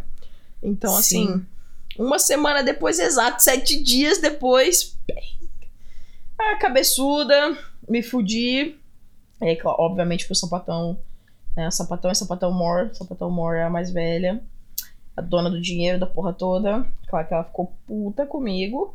Mas assim, não, não me humilharam, sabe? Ela ficou brava, com toda a razão, concordo 100%.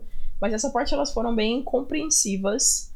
Então me trataram bem devido à situação ainda. Ninguém me humilhou nem nada. Mas obviamente que eu fiquei me sentindo um lixo, super mal por, pela situação.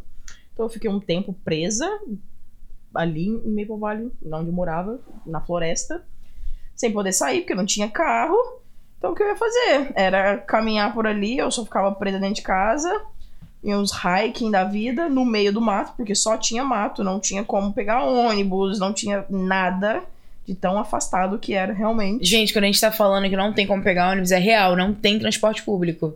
Suelen tava no meio do nada mesmo, no meio do nada. Tipo, era só árvore e. E isso, né, Suelen? Qual, qual, era a velo- qual era a distância do seu vizinho pra você andando pra casa de vocês? Nossa, dava uns minutinhos aí. Dava uns.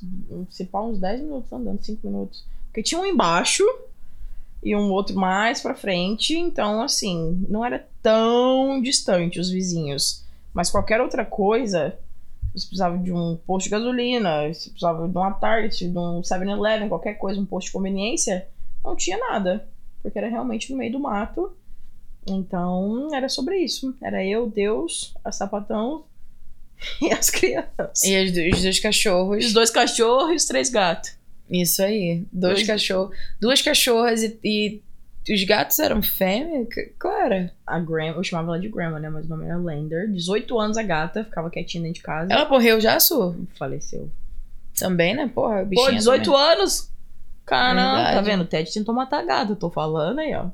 É uma dessa história também, que ela Gente. colocou a gata dentro do container de comida. Gente, Dos não se liga não, não se liga não. É- Ela tá falando assim é porque é muito amor, entendeu? Com certeza. Do fundo do meu âmago. E. o que eu tava falando? É, você tava falando da, da, primeira, da primeira semana que você bateu, mas assim, tirando, tirando essa, essa, essa parada que aconteceu aí na primeira semana, como você descreve o seu primeiro ano de au pair? No geral, foi bom, foi muito bom. Talvez a gente, eu ainda tava muito presa, ainda muito presente, vamos dizer, mentalmente no Brasil. Acho que por conta do que aconteceu, de eu ter batido o carro e tal. Nos primeiros meses ali foi mais difícil, óbvio. Por estar triste, por ter feito merda de primeiro.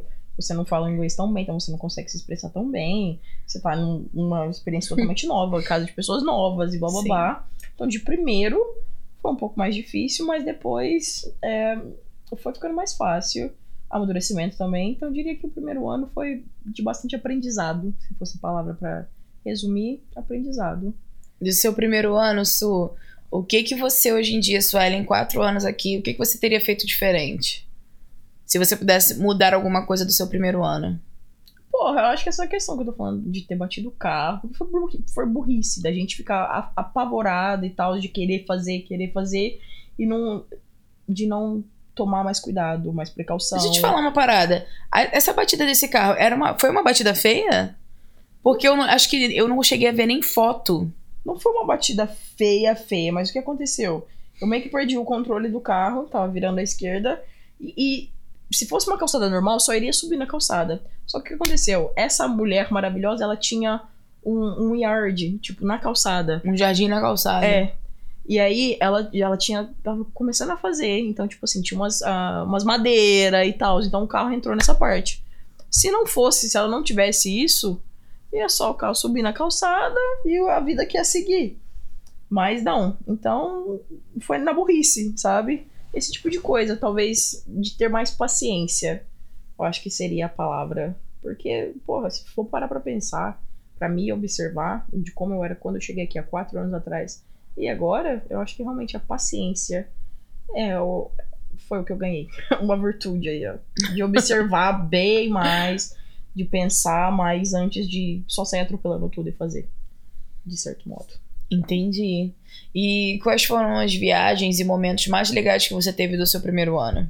Caramba, nosso cruzeiro que foi top pra cacete. Nossa, o cruzeiro foi, foi tudo, gente. Acho que foi a minha melhor viagem aqui. sim, de primeiro a gente foi pra Vegas, né? Que assim, o meu sonho tava. Eu quero falar de Vegas. Não, acho que a gente vai, pode pular, a gente só pode mencionar que eu fui pra Vegas, fomos pra Vegas, foi top, maravilhoso. Vegas, porra, quem diria eu? Então eu tava nesse, nesse êxtase. Estou em Las Vegas, passei virada do ano. Não lembro da maioria, não lembro, porque era. de- já tava escovando os dentes com cerveja, já acordava com cerveja na boca. Passava o dia inteiro fumando. Então acho que eu vivi Ai. Vegas do jeito que tem que ser vivido. Porque Bem de- louca. Bem louca o tempo inteiro. Quantos dias a gente ficou? Quatro dias? A gente ficou acho que quatro dias em Vegas. Quatro dias. Dos quatro dias, se eu lembrar de um dia e meio, é muito, porque eu lembro de fragmentos durante o dia, entendeu? Eu Nunca Mas sabe o que, que é o bom, gente? É que eu filmei bastante coisa. Então a Suelen. Tem coisa que eu nem lembro, que eu nem Pois sei é. que ela tem. Pois é, mas tem momentos assim que tá filmado, tá gravado, entendeu? Eu gravei. Caralho. Ô, Su, deixa eu te falar uma parada. Fala. A gente não pode falar muito detalhe de Vegas? Se quiser falar detalhe de Vegas, fala. Gente, deixa eu contar o que aconteceu. Puta que A. Suelen, a Suelen era a única que saía e tinha bolso, porque ela ia de calça. Então ela era a única pessoa que podia carregar o documento de todo mundo. E na época a gente tinha acabado de chegar, quase ninguém, ou ninguém, tinha é, drive license. O que que é drive license? Carteira de habilitação. Quase ninguém tinha. Então a gente tava todo mundo andando com o quê? Com um passaporte. E a Suelen guardava o passaporte de todo mundo. Até que um belo dia, no dia 31 de dezembro de 2018, a Suelen perdeu o passaporte da Letícia. A Suelen perdeu o passaporte da Letícia. E, gente, eu vou falar. fo- Foi uma noite muito louca. Foi uma noite muito louca.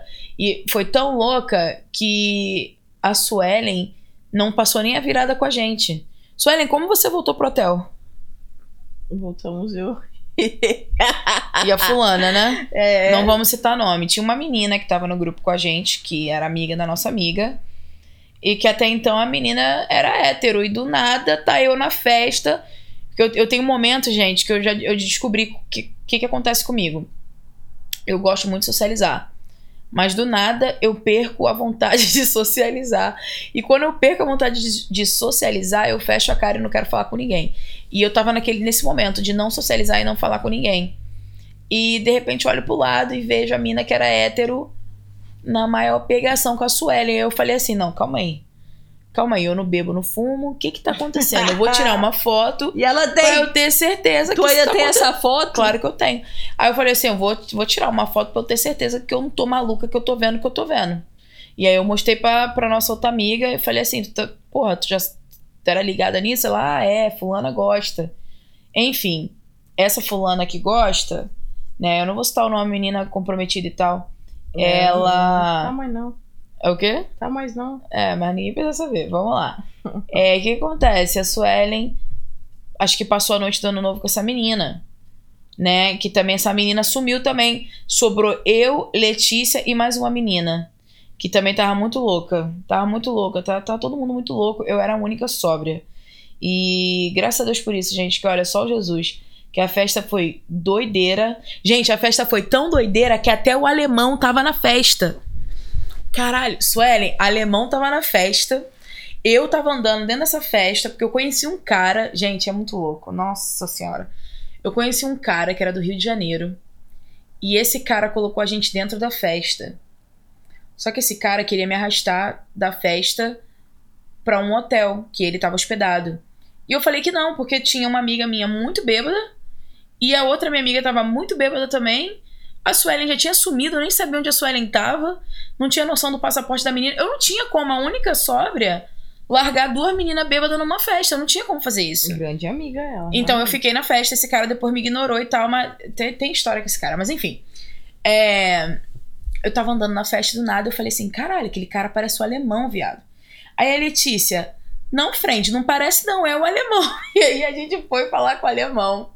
E quando eu vi que era o alemão, eu já comecei a filmar, porque eu era insuportável da câmera. E aí o alemão ficou puto, porque parece que na época ele tava, ele tava em Las Vegas e ele não podia estar, ele tava comprometido, não sei qual era a merda que ele tava fazendo. Eu sei que ele não podia estar em Las Vegas naquele momento e ele tava naquela festa. E ele quis ficar com a Letícia. E eu falei assim, friend, tu não vai pegar, é o alemão, viado. Aí a Letícia virou pra mim e falou assim, que alemão o que, friend? Esse Tá cara é velho. Cara, velho, eu vou ficar com ele nada. E eu parei pra pensar, gente, realmente, ele já passou muito tempo do alemão. Caralho, o alemão realmente envelheceu já, mas ele continuava bonito, na minha opinião. Mas enfim, minha friend não quis ficar com o alemão. Pra vocês, verem, vocês terem noção da loucura da festa. O alemão tava, quis minha amiga, minha amiga não quis. E, e, e várias, e várias outras loucuras, gente. Suelen sumida. Letícia chorando na festa. E a Letícia chorava e de repente dava um, sei lá, um, uma energia nela de alegria e ela pulava, gritava e de repente ela lembrava que ela não tinha mais passaporte e aí ela chorava de novo. Cara, era muito engraçado. Era tipo assim: caralho, eu tô em Las Vegas! Caralho, cadê meu passaporte, cara? Cadê meu passaporte? Como é que eu vou voltar pra cá? Tô em Las Vegas! Isso, era Gente, demais. Era tipo assim: picos de alegria e tristeza ao mesmo tempo. E, e- e era muito louco. Nossa, foi muito louco aquela noite. E a gente conheceu um cara, a gente conheceu um cara chamado Fábio. O Fábio foi muito maneiro. E o Fábio falou assim: não, não, porra, vou ajudar vocês, vou ajudar vocês. O que, que tinha acontecido com o Fábio? Acho que o Fábio tinha usado umas paradas e vomitou. E nessa festa de Las Vegas, se você vomitasse, você é expulso da festa. Entendeu? Então o Fábio vomitou e foi expulso da festa. E a gente tinha saído da festa já, porque já, tá- já, tinha, já tinha dado o que tinha que dar pra gente naquela festa, a gente saiu. E aí o Fábio falou assim: não, eu vou ajudar vocês a fazer um BO aí, abrir um BO aí por causa do teu passaporte. E aí ele levou a gente num, num balcão lá e a gente deu nossas informações, falou até o que a gente tava. E graças a Deus foi assim que a Letícia foi, que o passaporte da Letícia foi localizado. E não foi só a Letícia que perdeu o passaporte, tá? Quando a gente foi buscar o passaporte da Letícia, tinha uma fila com mais ou menos 50 pessoas, eu acredito, Esperando. que não tinha passaporte também. Muita gente perdeu. E aí o que acontece? Essa foi a noite que a gente chegou no quarto, Suelen tava lá, Dormindo já. dormindo, já tinha passado a meia-noite, já tinha acontecido tudo que tinha- tudo que tinha que acontecer, já tinha acontecido, e Suelen tava no quarto, e aí seguimos a viagem. Continuamos até a gente vir embora. Com certeza. Foi o top. Las Vegas. Então, voltando ao ponto que era a viagem, mas que tu teve que falar de Las Vegas. Não, porque não tem como, foi Com muito certeza, importante. O que mas aconteceu? Realizei ali um sonho de estar em Las Vegas. Vivi Las Vegas. Ela viveu Las Vegas mesmo, Eu não gente. só fui pra Las Vegas, eu vivi Vegas. Então, Ela eu sou viveu. feliz por isso. Uhum. Não quebrei nenhum dente, não fiz nenhuma tatuagem. Tá ótimo. Maravilha. O que mais? Aí depois o Cruzeiro. o Cruzeiro foi top também. O Cruzeiro, A gente. gente, eu e Letícia, a gente nem ia de primeiro. Gabi que fez inferno, não, vamos, vamos, vamos, vamos, vamos. E a gente comprou passagem de último minuto. Fomos, gente, porque eu assisti o Globo Repórter com a Glória Maria na Jamaica. E eu falei assim pra minha mãe, falei, mãe, eu vou pra Jamaica. Minha mãe falou assim, ó, se tu trabalhar, tu vai mesmo. Minha mãe sempre foi assim, ah, tu quer... Minha mãe nunca desencorajou, sabe? Então minha mãe era sempre dessa, não, se tu trabalhar, tu vai. E aí quando eu cheguei aqui, eu falei, não, eu tenho que fazer esse cruzeiro da Jamaica, eu tenho que fazer esse cruzeiro da Jamaica. E aí essa Armina não sabia o que fazer de, de primeira férias, eles estavam bem em dúvida. Eu acho que... Qual era a teu prime- tua primeira opção de férias? Eu nem lembro. Você queria ir pra Europa? Não, não lembro. Eu não lembro. Eu acho que a. Letícia tava com uma Não. história de Europa. A Letícia, eu acho que eu, eu não lembro se eu queria visitar, tipo, já o Brasil. Não lembro o que eu queria fazer, não lembro. E você só falou sobre, e pra mim, tipo, nem fazia sentido na minha cabeça. Não, vou fazer o quê e tal. E até que, acho que a Letícia decidiu ir primeiro, e aí só fechava de dois, certo? Pro- Isso. Pro quarto. Acho que então, era Letícia, isso. vocês ficaram me ligando, me fazendo inferno, vamos, vamos, vamos, vamos. Paguei um rim nesse cruzeiro. Caraca, sabe o que eu lembro? Falei, você falou assim, eu não tenho como pagar. Eu falei, Suelen, faz cartão de crédito. Aí você, Gabi, eu não quero fazer cartão de crédito. Eu não quero me envolver com cartão de crédito. Eu fiz tanto inferno que você fez o Discover. Eu lembro. Com Isso, você certeza. fez cartão de crédito. É, até hoje eu não tenho escolha de direito de falar não. Entendeu? Olha lá, vocês viram as fotos com a cobra? Se não viram, ela vai postar também. Vou postar, gente. eu falei pra ela que ela ia tirar não, foto com a não cobra. quero tirar foto com cobra, não quero tirar foto com cara. O cara já lançou três cobras de uma vez no meu pescoço. Lançou três. Puta que pariu. entendeu? Eu não tenho, a gente não tem direito de falar não aqui. Entendeu? Não, vai fazer discurso, vai fazer discurso. Não quero fazer discurso, porra! Fez discurso. Mas tudo bem, não tem direito de falar não, tá vendo? É isso que eu tô falando. Abuso total, mas a gente acostuma em certo momento. Enfim, o cruzeiro foi maravilhoso. Ela amou. Sim, sim, agradeço muito, realmente. Amei, me diverti muito. Acho também por todo mundo que foi, porque a gente tava em 12 no total, né? Éramos 12 ou 14 É, meninas, Acho que sei. 12 no total. Foi um grupo grande. Foi um grupo bem grande de brasileiras, e aí todo mundo tava na mesma vibe, todo mundo. Queria curtir. Foi assim que a gente conheceu a Cíntia. É, Cíntia, doce de leite boleira maravilhosa. Linda, maravilhosa. E Sim. entre, né, a Mari, que tá, enfim, entre outras pessoas. E foi muito divertido. Então a gente fez a festa pra gente. Eu acho que vai muito da companhia. Então, por to todo mundo ter dado certo junto, o que, o que fez ficar bom. E eu, o DJ, o italiano, que fazia a Nossa, festa pra gente. gente. O DJ italiano só tocava música brasileira. Só tocava música brasileira. E teve uma menina que tava com a gente que ela era do porto-riquenha, se eu não me engano. Porque todo mundo queria ficar junto com a gente. O navio sabia que a gente era divertida. Então o navio queria ficar junto com a gente. E tinha uma menina que era do Porto Rico. E ela tava pedindo música, tipo, tava pedindo reggaeton o tempo todo. E a gente queria funk, gente. MC Rebeca era quase todo dia no, no, no cruzeiro. Nossa, Entendeu? 150. Enquanto ela senta, senta, Senta, senta. senta. Todo dia no cruzeiro tinha MC Rebeca.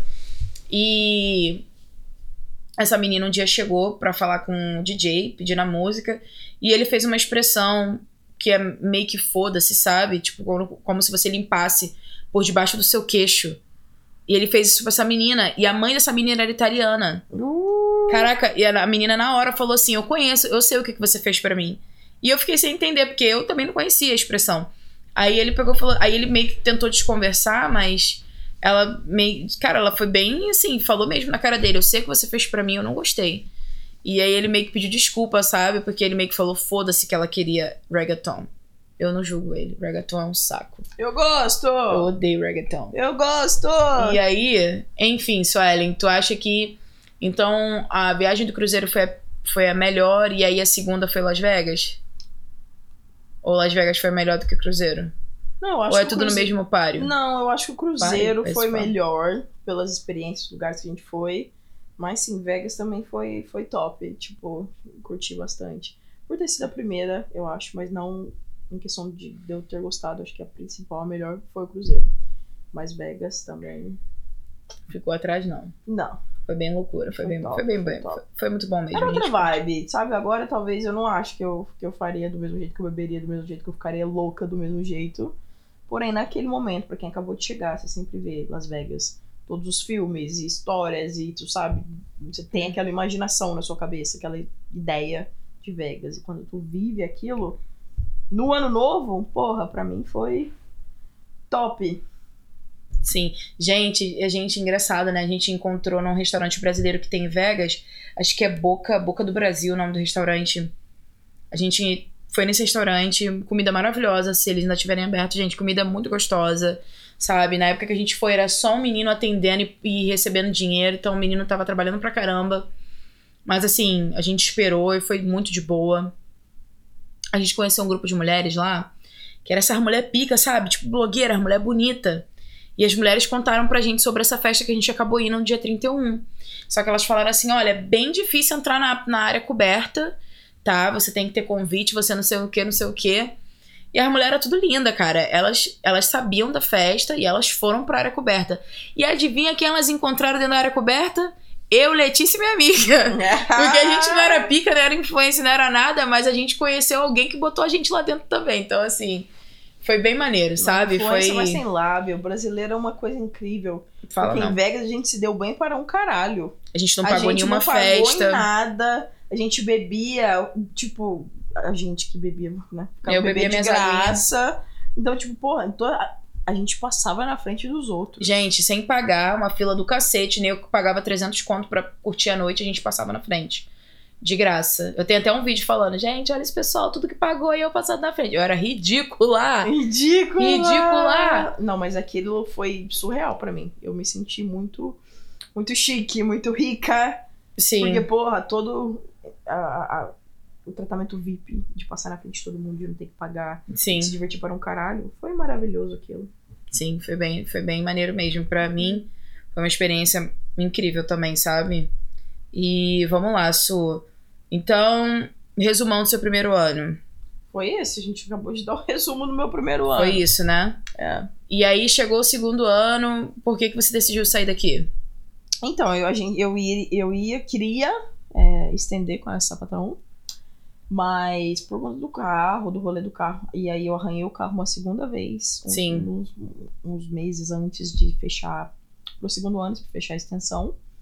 E também, né, obviamente fiquei mal para um cacete com isso, já tava correndo uns caô em casa, no Brasil, então eu tava numa bad vibes, e aí fui falar sobre extensão, não queriam, já fiquei online, achei família, achei essa família de Austin. E, e aí o engraçado é que um mês antes de eu meter o pé, elas me pediram pra ficar. E eu falei, olha, agora já tá na cara do gol, já fechei e vou. E aí fui pra Austin com essa família. Puta que pariu, aí o rolê começa. Ah, O rolê de Austin é grande, hein, gente? De Austin. Quantas crianças? Ah, as crianças eram. São duas, um uma menina mais velha Ela já tava com cinco quando eu cheguei. É, eu tava com cinco. E o menino de dois também. Tinha acabado de fazer dois quando eu cheguei. Ele ainda, ele ainda ia fazer dois, na verdade. Enfim. E aí eles eles trabalhavam das nove da manhã, mais ou menos, a, enfim, à tarde da noite. Para meu schedule era das seis da manhã, porque o menino mais novo já acordava mais cedo. E aí, seis da manhã, eu levava. meu- Schedule é horário de trabalho, gente. Sim, horário de trabalho. Acordava com eles e tal, café da manhã, preparava pra escola e esse tipo de coisa. A menina mais velha já tava indo pra escola e ele também ia pra escola. Ele tava começando aí por alguns dias da semana, algo assim, se não me engano. Então meu schedule era tranquilo, tipo assim, durante a manhã eu ficava com eles, eu ia pra escola e eu ficava off. Tinha um tempo à tarde off, depois eu ia buscar as crianças à tarde e ficava até a noite. O que pra mim foi um choque muito grande que eles não viam as crianças Tipo, eu já acordava com os meninos, então de manhã, que eles ainda estavam em casa, antes de trabalhar, que poderiam passar um tempo, sei lá, com as crianças, tomar um café da manhã junto com as crianças. De jeito nenhum, estavam na cama. Eu que preparava tudo, levava pra escola, depois eu buscava. Um dos pais chegava em casa 10, 15 minutos antes de colocar na cama, lia um livrozinho, colocava na cama e era isso. Então isso pra mim foi um choque muito grande de começo, porque eu não tava acostumada, querendo ou não, aqui elas chegavam em casa sei lá, às quatro, cinco da tarde. E as meninas vão sempre foram pra cama um pouco mais tarde, então elas jantam juntas todas as noites, passam mais tempo com as meninas. E Uhum. quando eu cheguei lá e vi que o- um pai e uma mãe quase não vê os filhos, principalmente o bebê, que tava com dois anos, chegava, passava 10 minutos com o pai ou com a mãe e já ia pra cama, aquilo pra mim foi muito triste. Sabe, me deixou triste. Mas fui relevando. Austin é uma cidade maravilhosa, amo Austin. Pra mim, eu saí daqui de Seattle, a Seattle é lindo, mas você não tem diversão em questão de balada, é diferente, é um estilo totalmente diferente. Aqui é bem americanizado e lá era diferente, mais, mais latino, mais baladas, uma, uma vida noturna totalmente diferente daqui. Então, pra mim que tava naquela vibe, eu queria sair, eu queria curtir. Me enfiei o pé na jaca, literalmente, com isso. Saía, fazia de tudo pra sair de casa. Eu trabalhava até as sete, sete e meia da noite. Então, eu, eu saía depois disso. Chegava tarde. Caramba, quatro e fui. Fui, fui, fui. Por seis meses até começar o Covid. E aí começou o Covid, minha família surtou com isso. Eles estavam surtados, assim, real. De não poder fazer nada, de não poder ver ninguém, de não poder nem respirar do lado de fora por um segundo. Então eu fiquei presa dentro de casa por vários meses. Aquilo tava me matando. Eu, assim, tava arrancando meus cabelos da cabeça. Acho que eu peguei esse tique até hoje. Mas eu comecei a sair pra caminhar. Pelo menos de começo, né? E depois eu falava que eu ia caminhar e ia encontrar algumas das minhas amigas. Porque eu não aguentava mais ficar em casa. Então aquilo tava me matando a gente fez uma viagem de Austin a Nova York, porque eles são de Long Island. Então eles queriam ver a família deles, sempre viajaram pra lá e tal. E dessa vez, porque tava no meio do Covid, fizeram de carro essa porra dessa viagem. Então me enfiaram dentro do carro pra ir por quatro dias, que a gente dividiu a viagem em quatro dias, dá mais, dá mais de um dia, dá mais de 24 horas dirigindo. A gente dividiu em quatro dias pra ir. E aí a gente ficou um mês e uma semana lá, eles alugaram um Airbnb caro para um caramba, gastaram dinheiro pra caramba naquilo. E ficou um mês e um dia, um mês e uma semana. Depois para voltar a gente fez em três dias, porque o bonito tinha que trabalhar na segunda-feira. Então eu fiquei 12 horas dentro do carro com criança gritando no meu ouvido, isso num domingo. Uma porcaria de uma música de um dinossauro stamp stamp na sua cabeça para mim chegar na segunda-feira e ter que trabalhar às seis da manhã, né? Isso porque eram meus dias off que eu passei no carro, com, com criança gritando no meu ouvido. Ele ainda teve a coragem de eu descer do carro e olhar para mim e falar: Você não tá feliz que a gente tá em casa? Nossa. Nove É. horas da noite, eu super cansada para quem passou 12 horas dentro do carro. Enfim, minha gente. Então isso para mim foi um choque, o jeito deles. Não, nunca me trataram mal, nada disso. É, eu morava bem no centro mesmo de Austin, a localização é super boa. É mesmo, gente, eu passei de frente. Sim, a localização é maravilhosa, porque é bem no centro mesmo. tinha muitas opções, muita coisa pra fazer em volta. Então, isso foi uma coisa muito importante pra mim naquele momento, pra quem ficou um ano no meio do mato, né? Então, eu falei, porra, no centro, ótimo. E a questão de ter no meio do dia também pra ficar tosco, pra não ter muita coisa pra fazer, isso foi legal. Eu trabalhava final de semana, era dois sim, dois não que a gente combinou. Então, eu trabalhava final de semana. E os que eu não precisava trabalhar, eles ainda me ofereciam pra fazer extra, porque é o tanto que amavam ficar com os filhos. Sim. Pra que Então- dois, né? Pra ter esse tipo de comportamento. Não, é, o último foi, foi engano, foi acidente. Então eles tinham essa diferença. Na casa, só foto da menina, celular Gente, protetor de tela era a menina. Eles chegavam em casa, deixavam a menina acordada mais tempo, porque ah, mais velha, isso, aquilo, outro, o menino colocava na cama. Tinha uma diferença muito grande. E ele sempre foi revoltado, meio revoltado por isso. Você sentia isso nele. Então, era, Menininho. é, era triste por isso. E, e, enfim, Covid veio, aconteceu nesse, nesse, nesse rolo aí da vida. Um belo dia eu, numa sexta-feira linda, maravilhosa. Deixa eu de- só falar uma coisa, gente. A gente tinha mandado mensagem pra Sueli. A gente tem um grupo até hoje, desde o início. Esse grupo tem quatro anos e a gente conversa sempre. Ela falou assim: ah, vou sair hoje, não sei o quê. A gente, ah, beleza, cuidado. A gente sempre fala isso uma pra outra, né? Cuidado, se divirta. Depois disso, a Suelen sumiu, gente. Tranquilo, a gente achou o quê? Que a Suelen, sei lá, que tava curtindo ainda, tava na casa de alguém. A gente nunca imaginou o que tinha acontecido. Ai, meu Deus, vai, Suelen, conta aí. Bom, setembro, estamos em setembro. É mês de surto pra mim, mês que a gente chegou aqui. Mês que eu tinha que estender. Então tava no meio do Covid ainda, ficava naquele dilema. Volto, não, no Brasil tá pior, pandemia, mas eu tô ficando louca dentro, presa dentro de casa com host family. Porque a localização era boa, mas a casa em si não era gigante. Então, criança gritando o tempo inteiro, eu tava sempre, eu tava muito, muito esgotada. E aí a minha amiga da Argentina, né, a única, tipo, amiga mesmo assim que eu tenho em Austin, tinha, enfim. Tava pra voltar de novo, porque ela sempre, tipo, ia e voltava, ficava um tempo. E aí juntou tudo aquilo, de ter que estender, e ela tava indo embora. Calma aí, deixa eu explicar, gente. Tinha porque a menina voltou pra Argentina. Ela continua sendo amiga dela, tá? A menina tá viva. Não, sim, não morreu não, gente, é porque não tá em Austin mais. É. Enfim. E aí, nesse rolo todo, nessa coisa emocional toda, a gente ia sair, porque eu acho que era o penúltimo final de semana dela lá. Eu não queria, tava cansada, era uma sexta-feira. Eu tava muito cansada, mas fomos. E aí, eu, né, vocês sabem que eu gosto da minha maconha linda, maravilhosa, então eu prefiro mais fumar do que beber em si. Fumei um pouco, a gente saiu. Eu lembro que eu tomei três cervejas, na verdade, três cervejas e um shot de tequila que eu não queria tomar, mas elas estavam tomando shot, ah, só socou na minha boca. Mas isso foi num período de cinco horas, então eu tomei três cervejas e um shot de tequila num período de cinco horas. Eu tava de boa, já tinha parado de beber, já tava tomando água, só que eu tava cansada, queria ir embora. Eu ia ficar na casa dessa minha amiga. E normalmente, porque eu fumo, meu olho fica vermelho, o que se faz? Bota um colíriozinho no olho, tipo um chicletinho e bora. Nesse dia, o cansaço, só fomos.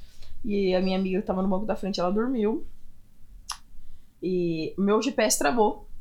Tava, a gente tava 10 minutos da casa dela. GPS travou. E, tipo, aqui nos Estados Unidos é tudo escuro, praticamente. A gente não tem luz na- nas ruas, assim. Então eu fui começar a virar, fazer a, a virada para a esquerda. Só que eu vi que era contramão. Não tinha sinalização na rua, não tô sinalização, não tô brincando. Era uma coisa assim super estranha. Mas eu percebi que ia dar contramão. Era duas horas da manhã, duas e meia da manhã já quase. Não tinha ninguém na rua, só ia dar uma rezinha e ia voltar pro caminho normal. Porém, me fudi, porque o escuro do cacete, o carro de polícia estava assim, praticamente na minha frente. Então foi um momento que eu só vi as luzinhas acendendo, vindo em direção a mim. Falei, agora fudeu, né? Tava com a minha caneta de maconha no bolso, isso é um detalhe importante. Falei, puta que pariu, agora já era. Texas não é liberado. Texas não é liberado igual aqui. Então esse é um caô muito grande. E aí ele chegou conversando comigo, a minha amiga estava dormindo no banco da frente. A primeira pergunta que eles fazem é tipo, né? Da onde você estava vindo? E aí a primeira coisa que ela falou foi o lugar que a gente estava tava vindo, domain. Ah, quando você fala domain, é bares praticamente, numa sexta-feira à noite. Ele já mandou eu sair do carro. Eu joguei minha canetinha de maconha no carro, porque se, eu- se ele, se ele achasse comigo eu ia estar fodida. Joguei dentro do carro e saí. Lembro de tudo, ele conversando, ele faz perguntas. Eles fazem você fazer aquele teste de, de balance, de, de equilíbrio, aquela coisa De fazer toda. o 4. De fazer o 4, de subir o pé, de contar até não sei quanto. É um inferno, mas é muita coisa. O meu advogado mesmo falou que eles fazem isso porque ah, até uma pessoa sobra é difícil de fazer. Se você equilibra é uma coisa difícil, enfim. Me fudi nisso, fez, fizeram um monte de perguntas, só lembro que tinha que subir a perna e contar. E não é tipo um, dois, é 101, 102, 103, e enfim. Mentira, Su. Sim.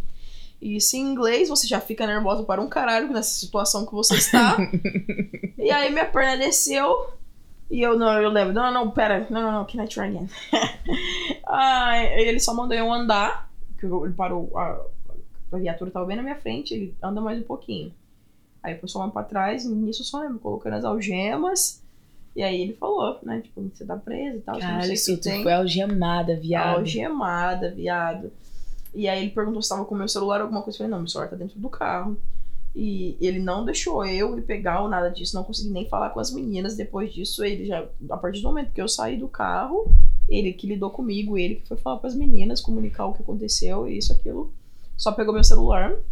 Ele deixou comigo. Mas aí você, ele me colocou dentro do carro e ele já começou a ler os meus direitos ali naquele momento. Pega o papelzinho e lê tudo.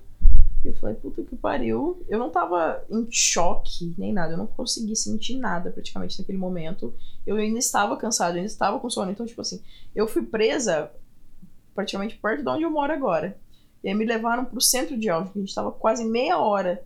Então eu já tava com sono, eu tava quase caindo no sono, lá no, tipo, no fundo do carro. Falei, pô, se eu cair no sono aqui agora, aí que vão falar, tá, tá, Tá bêbado bêbada. para um caralho. Mas eu tava cansada, acord- tinha acordado 6 horas da manhã, criança o dia criança. inteiro. Então você, cara, enfim, não dormi, mas chegamos. Aí vai toda a porra toda, tem que tirar tudo, tirar largador. Você não pode entrar com nada, nada que não seja do seu corpo mesmo.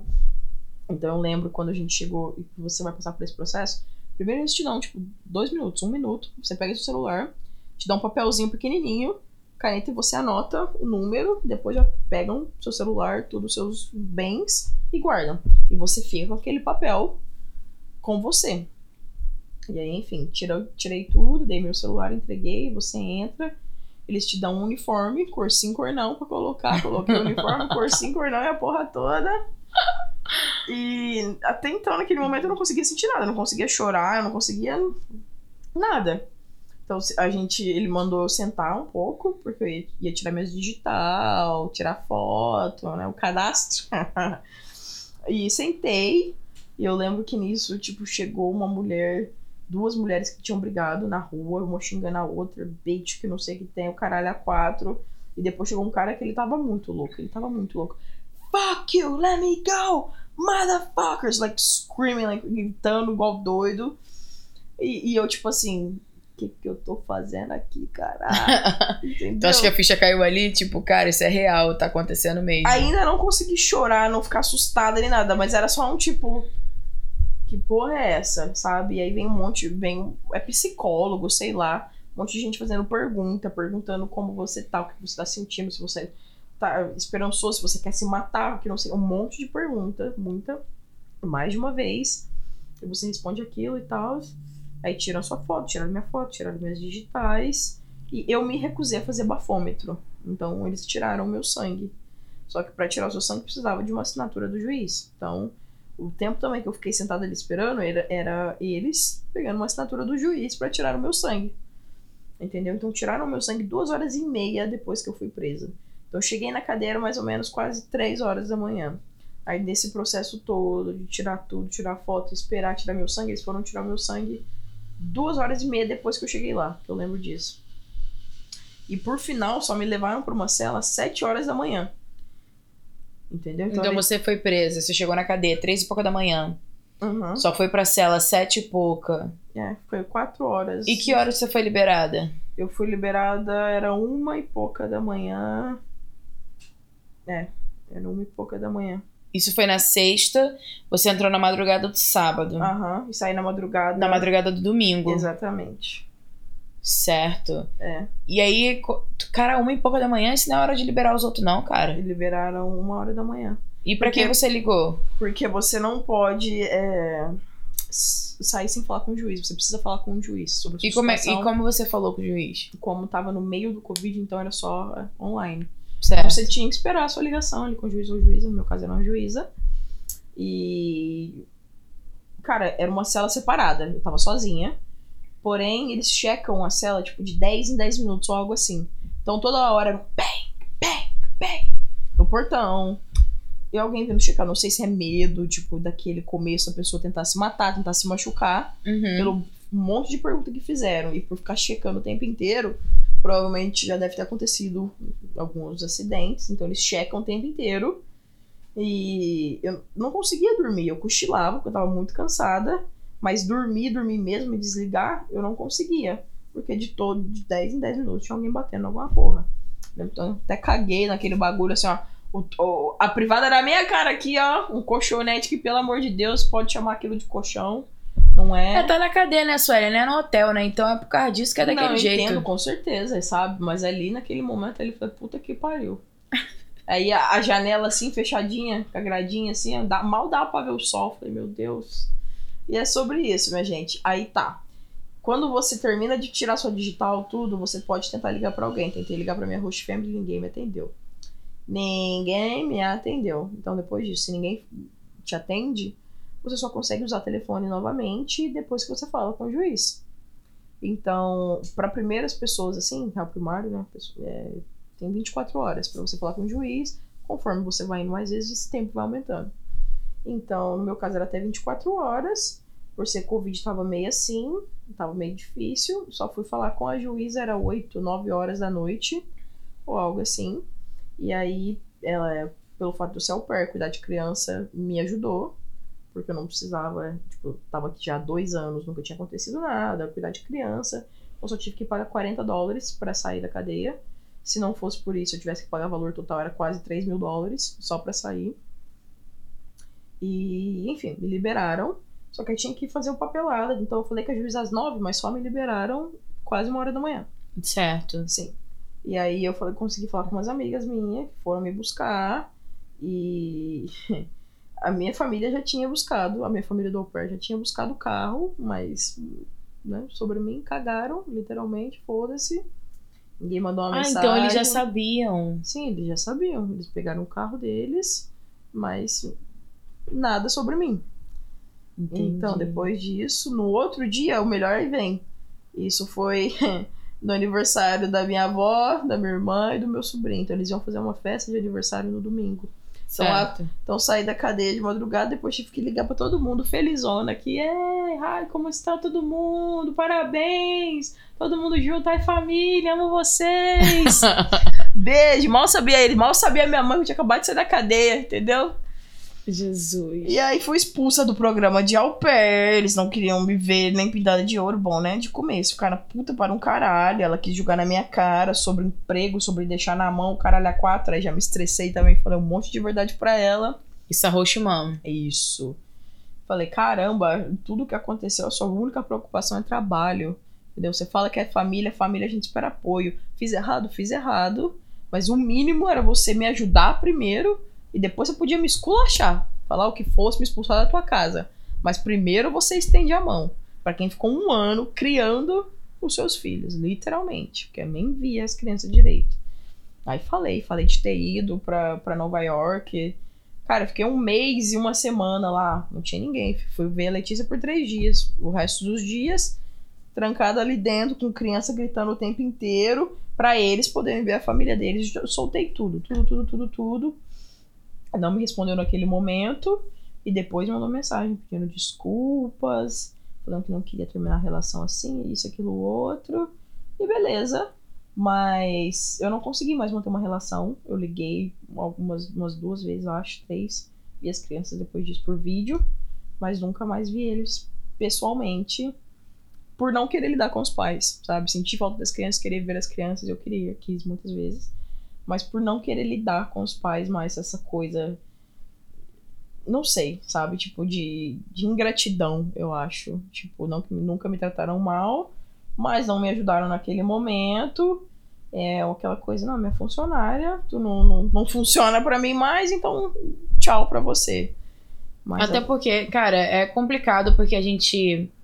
A gente vem pra cá, a gente basicamente cria essas crianças na maioria das vezes. Eu, no meu caso, com a minha família do au pair, não, porque a minha família do au pair, eles desejaram muito ter a criança que eles tiveram. As duas crianças, né? Mas eu só cuidei de uma, que foi a Finlay, que todo mundo sabe, que é a Come Dorme.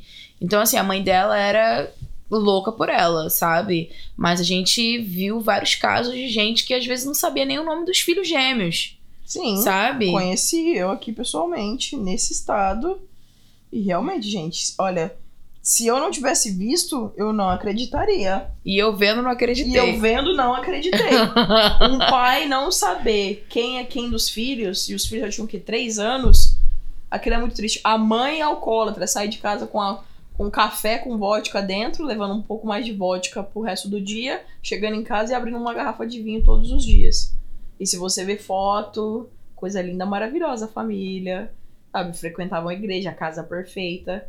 Mas muitas das vezes é essa coisa quebrada. Eu tenho filho pra mostrar, pra para ter status, porque é o que o, o American Dream é sobre. É sobre família, uma casa Ter um emprego bonita. bom, ter um carro do ano, uma casa bonita, uma família ser casada e ter dois, três filhos. Então, mas é triste, porque é uma Esse coisa pessoal é que a tudo gente... quebrado mesmo, sinceramente. Agora eu entendo porque quando os filmes daqui, quando você vê as notícias daqui, o bagulho é louco para um caralho, entendeu? Porque no Brasil o povo é louco porque é folgado, porque ah, vou, quero a vida boa, ou às vezes tudo bem, a gente sabe da pobreza, tipo, na dificuldade, mas aqui é porque o povo é surtado. Cresce com parafuso a menos, a maioria. Não todo mundo, tem muita gente boa, maravilhosa que a gente conhece, Sim. mas a gente se assusta com o modo que muitas famílias criam vivem e conduzem aqui a vida. É. complicado. E aí, depois disso, a, a pergunta que mandaram eu te fazer, né? Como é que foi a sua vida pós prisão? a Dani Porra! perguntando isso. Dani, quando tu fez essa pergunta, eu falei, gente, parece até que a Suelen ficou presa um ano. Realmente. Como foi a sua vida pós-prisão, Suelen? Mas a minha vida ficou muito boa, porque a Universal me achou, entendeu? Edir Macedo me salvou. Deus de Deus o livre. eu, eu realmente tava demais em, em Austin, bebendo demais, saindo demais. Tudo bem que tava no meio da pandemia, mas acho que aí depois que eu falei, pô, agora eu consigo sair de novo, de um jeito ou de outro, meter o louco aqui, tava começando de novo nessa vida de encher o cu de cachaça. Então foi, eu acho que um jeito ali do carinha de cima de parar essa situação. Graças a Deus ninguém machucou, sem grandes danos. Mas pra mim, pra mim abriu o olho. E melhorou muito. Não bebo tanto mais.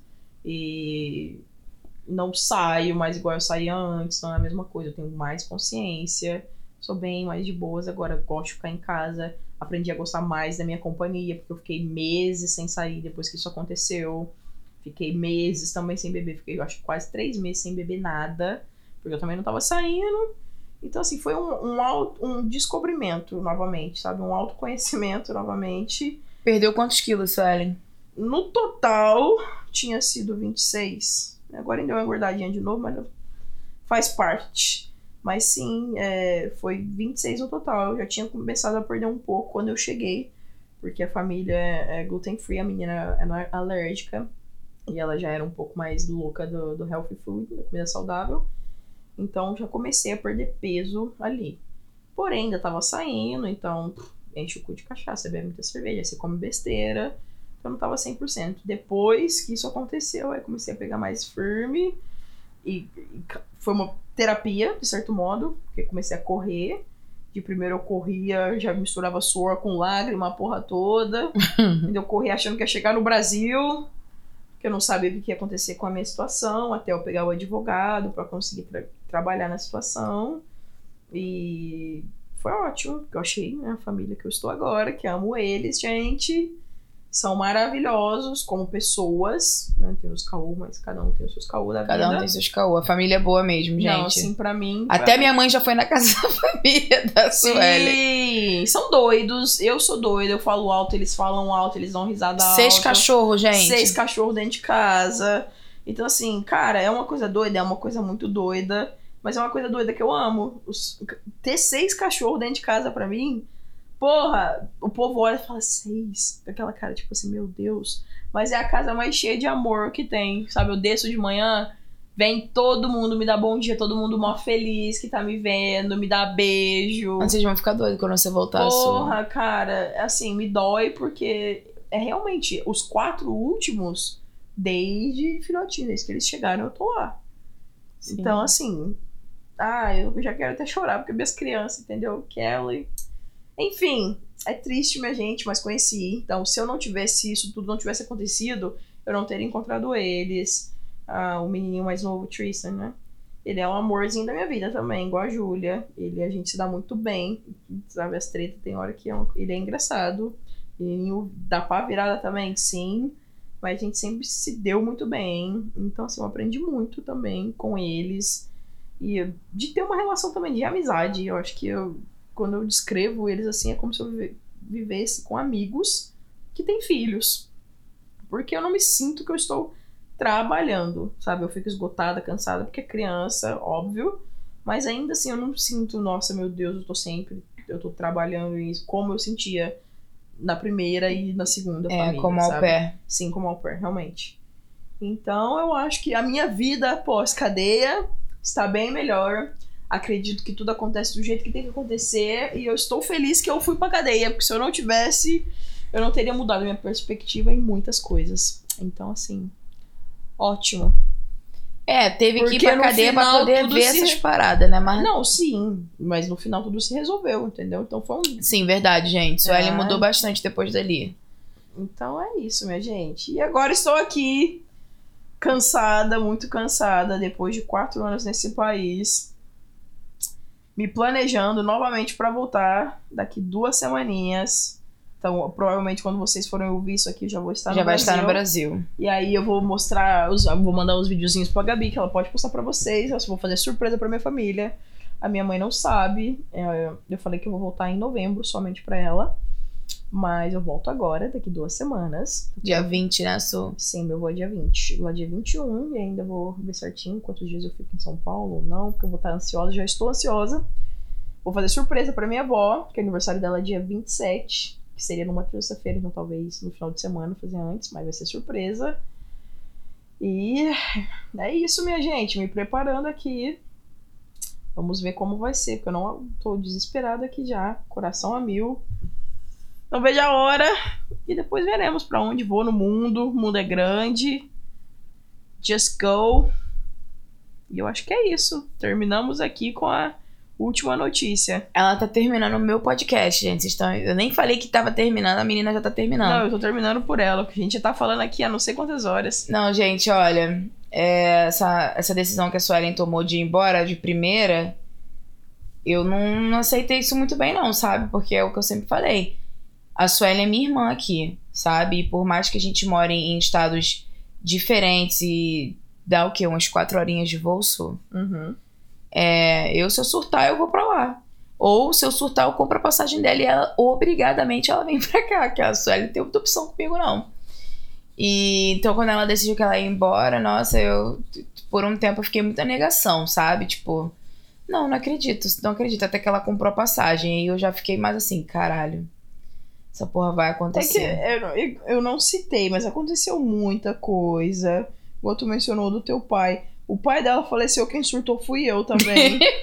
Entendeu? Porque o meu surto veio, veio com força. Surtei com a minha Gente, mãe. A Suelen foi a primeira pessoa que eu liguei. Da eu primeira, não, não. acreditava. Eu, não. eu, eu já, ela já sabia, já sabia que meu pai tava internado, não sabe? Não sabia, Su? Tu não tinha falado assim, não, Gabi. Tu não tinha. Por isso que eu fiquei mais surpresa ainda, entendeu? Porque foi tão assim do nada, gente. Olha só o que aconteceu com meu pai. Meu pai pegou Covid. Parece que ele não quis se cuidar de primeira, achou que ele tava só resfriado. Acho que ele não tinha certeza que era Covid. E aí ele me mandava mensagem todos os dias. Meu pai me mandava bom dia, boa tarde, boa noite todos os dias. Era tipo assim, regra do meu pai. E aí ele me mandou mensagem numa segunda e quando eu respondi ele já não me respondeu mais. Aquela ali foi a, a mensagem. Aí minha sobrinha me ligou, minha sobrinha mora no Texas. É, minha sobrinha, é, eu, minha sobrinha e eu, nós temos dois, dois anos de diferença. Sou de 94, ela de 96. E aí, ela me ligou e falou: Gabi, ó, te ligando pra te dar uma notícia. Teu pai, meu avô, não tá bem. Pegou Covid, tá no hospital. Não, força, porra, eu fiquei meio assim, sei lá, sabe? Quando tu escuta uma notícia dessa. Mas até então eu falei, não, porra, tranquilo, meu pai, meu pai vai ficar bem. E aí passou, passaram uns dias, na quarta-feira meu pai já estava respondendo. Na quinta-feira meu pai já tinha pedido pra Barba que ele queria ir embora, tava perguntando pra médica. E aí na sexta-feira de manhã eu tive um sonho com meu pai que a gente viajava junto para Nova York. E eu tenho pavor de bagulho de sonho de viagem, porque eu sempre ouvi falar que sonho de viagem é despedida. Né? Que tu tá se despedindo da pessoa, você tá viajando com a pessoa, a pessoa tá indo embora. E eu acordei com isso na cabeça. Aí mandei mensagem pra minha sobrinha. Falei assim: Ei, Vitória, tem alguma notícia? Ela, olha, Gabi, é desde ontem tava tudo tranquilo. Meu pai já tinha morrido esse horário. E aí eu não sabia, só que eu fiquei com isso na minha cabeça, sabe? Eu fui mandei mensagem. Sabe qual o caô também? Meu pai tinha falecido, minha mãe já sabia, só que minha mãe queria esperar eu sair do trabalho e a Vitória sair do trabalho para contar. Só que eu acho que alguém da família da Vitória contou pra Vitória e eu resolvi mandar mensagem pro filho da minha madrasta. E ele, na mesma hora, ele falou para mim, cara, não teve cerimônia nenhuma comigo. Sabe? Eu até fiquei bem chateada de eu, de eu, saber por ele, porque eu não tenho nenhum vínculo com esse menino, sabe? A não ser que ele era. Meu pai era padrasto dele. E ele falou para mim: Olha, Gabi, sinto muito, mas seu pai faleceu. E aí eu tava trabalhando, tava com meu bebê no colo. Aí eu escutei aquilo. Aí eu fiquei parada, liguei pra minha mãe para confirmar, né? Quando liguei pra minha mãe, minha mãe tava chorando. Eu falei: Pronto, fodeu. É, morreu mesmo.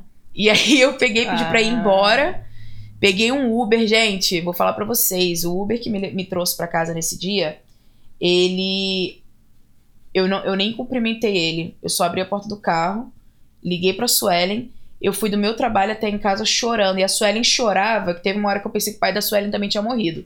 Que a Suelen chorava, igual o Ryan. Gente, quando o Ryan soube que meu pai morreu, ele chegou em casa chorando tanto que eu parei de chorar para perguntar se o pai dele tava bem. Que eu falei assim, mas teu pai tá bem? Porque ele chorava de soluçar, gente. E ele chorou tanto que ele dormiu. Ele chorou.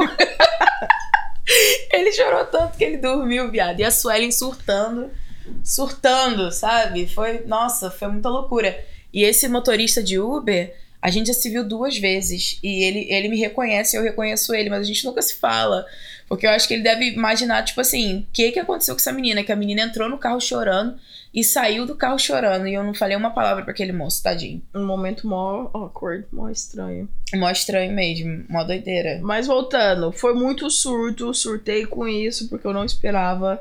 A Gabi sempre me mostrou os áudios, sempre, sempre falava dele. Cara, porra, eu não acreditei. Tem hora que ainda nem acredita ainda, entendeu? Então o surto pra mim, eu acho que, que foi gigante. Isso mexeu muito comigo. Surtei com a minha mãe Entendeu? Surtei com o povo todo. Caraca! Surtei com todo mundo. A mãe da, da. Tinha nada a ver com a morte do meu pai, a Sueli arrumou confusão. Arrumei, porque eu não. Cara, eu não. Não, tá vendo?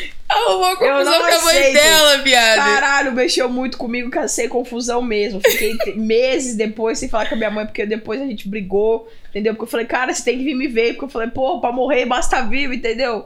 e, e, não que eu quero fazer isso primeiro, que não sei que tem, blá blá blá. Falei, ah, então você prefere botar piso na garagem, não sei o que, eu terminar a casa antes de me vir, vir me ver? E se eu morrer, e se você morrer, que não sei o que tem?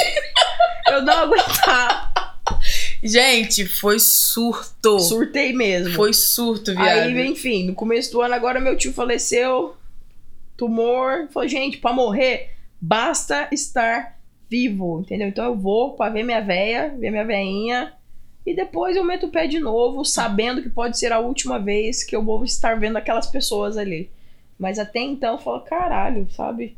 Não dá, não dá, gente. O surto vem, o surto vem forte. Ainda cuidando de criança. Olha, nos últimos dias eu não sei como é que eu não matei uma das crianças. entendeu? Por causa de verão, criança em casa o tempo inteiro. Eu já nasci sapatão por um motivo, porque Deus já sabia. Amo criança, amo criança, mas dos outros que eu posso devolver. Entendeu? A sua eu vou amar muito também. Quando vier. Claro que vai amar. Eu vou amar filha. demais. Vou cuidar. Mas uma criança que vai ser uma, um anjo. Nossa, Deus queira, né? Que se puxar pra você, puta que pariu.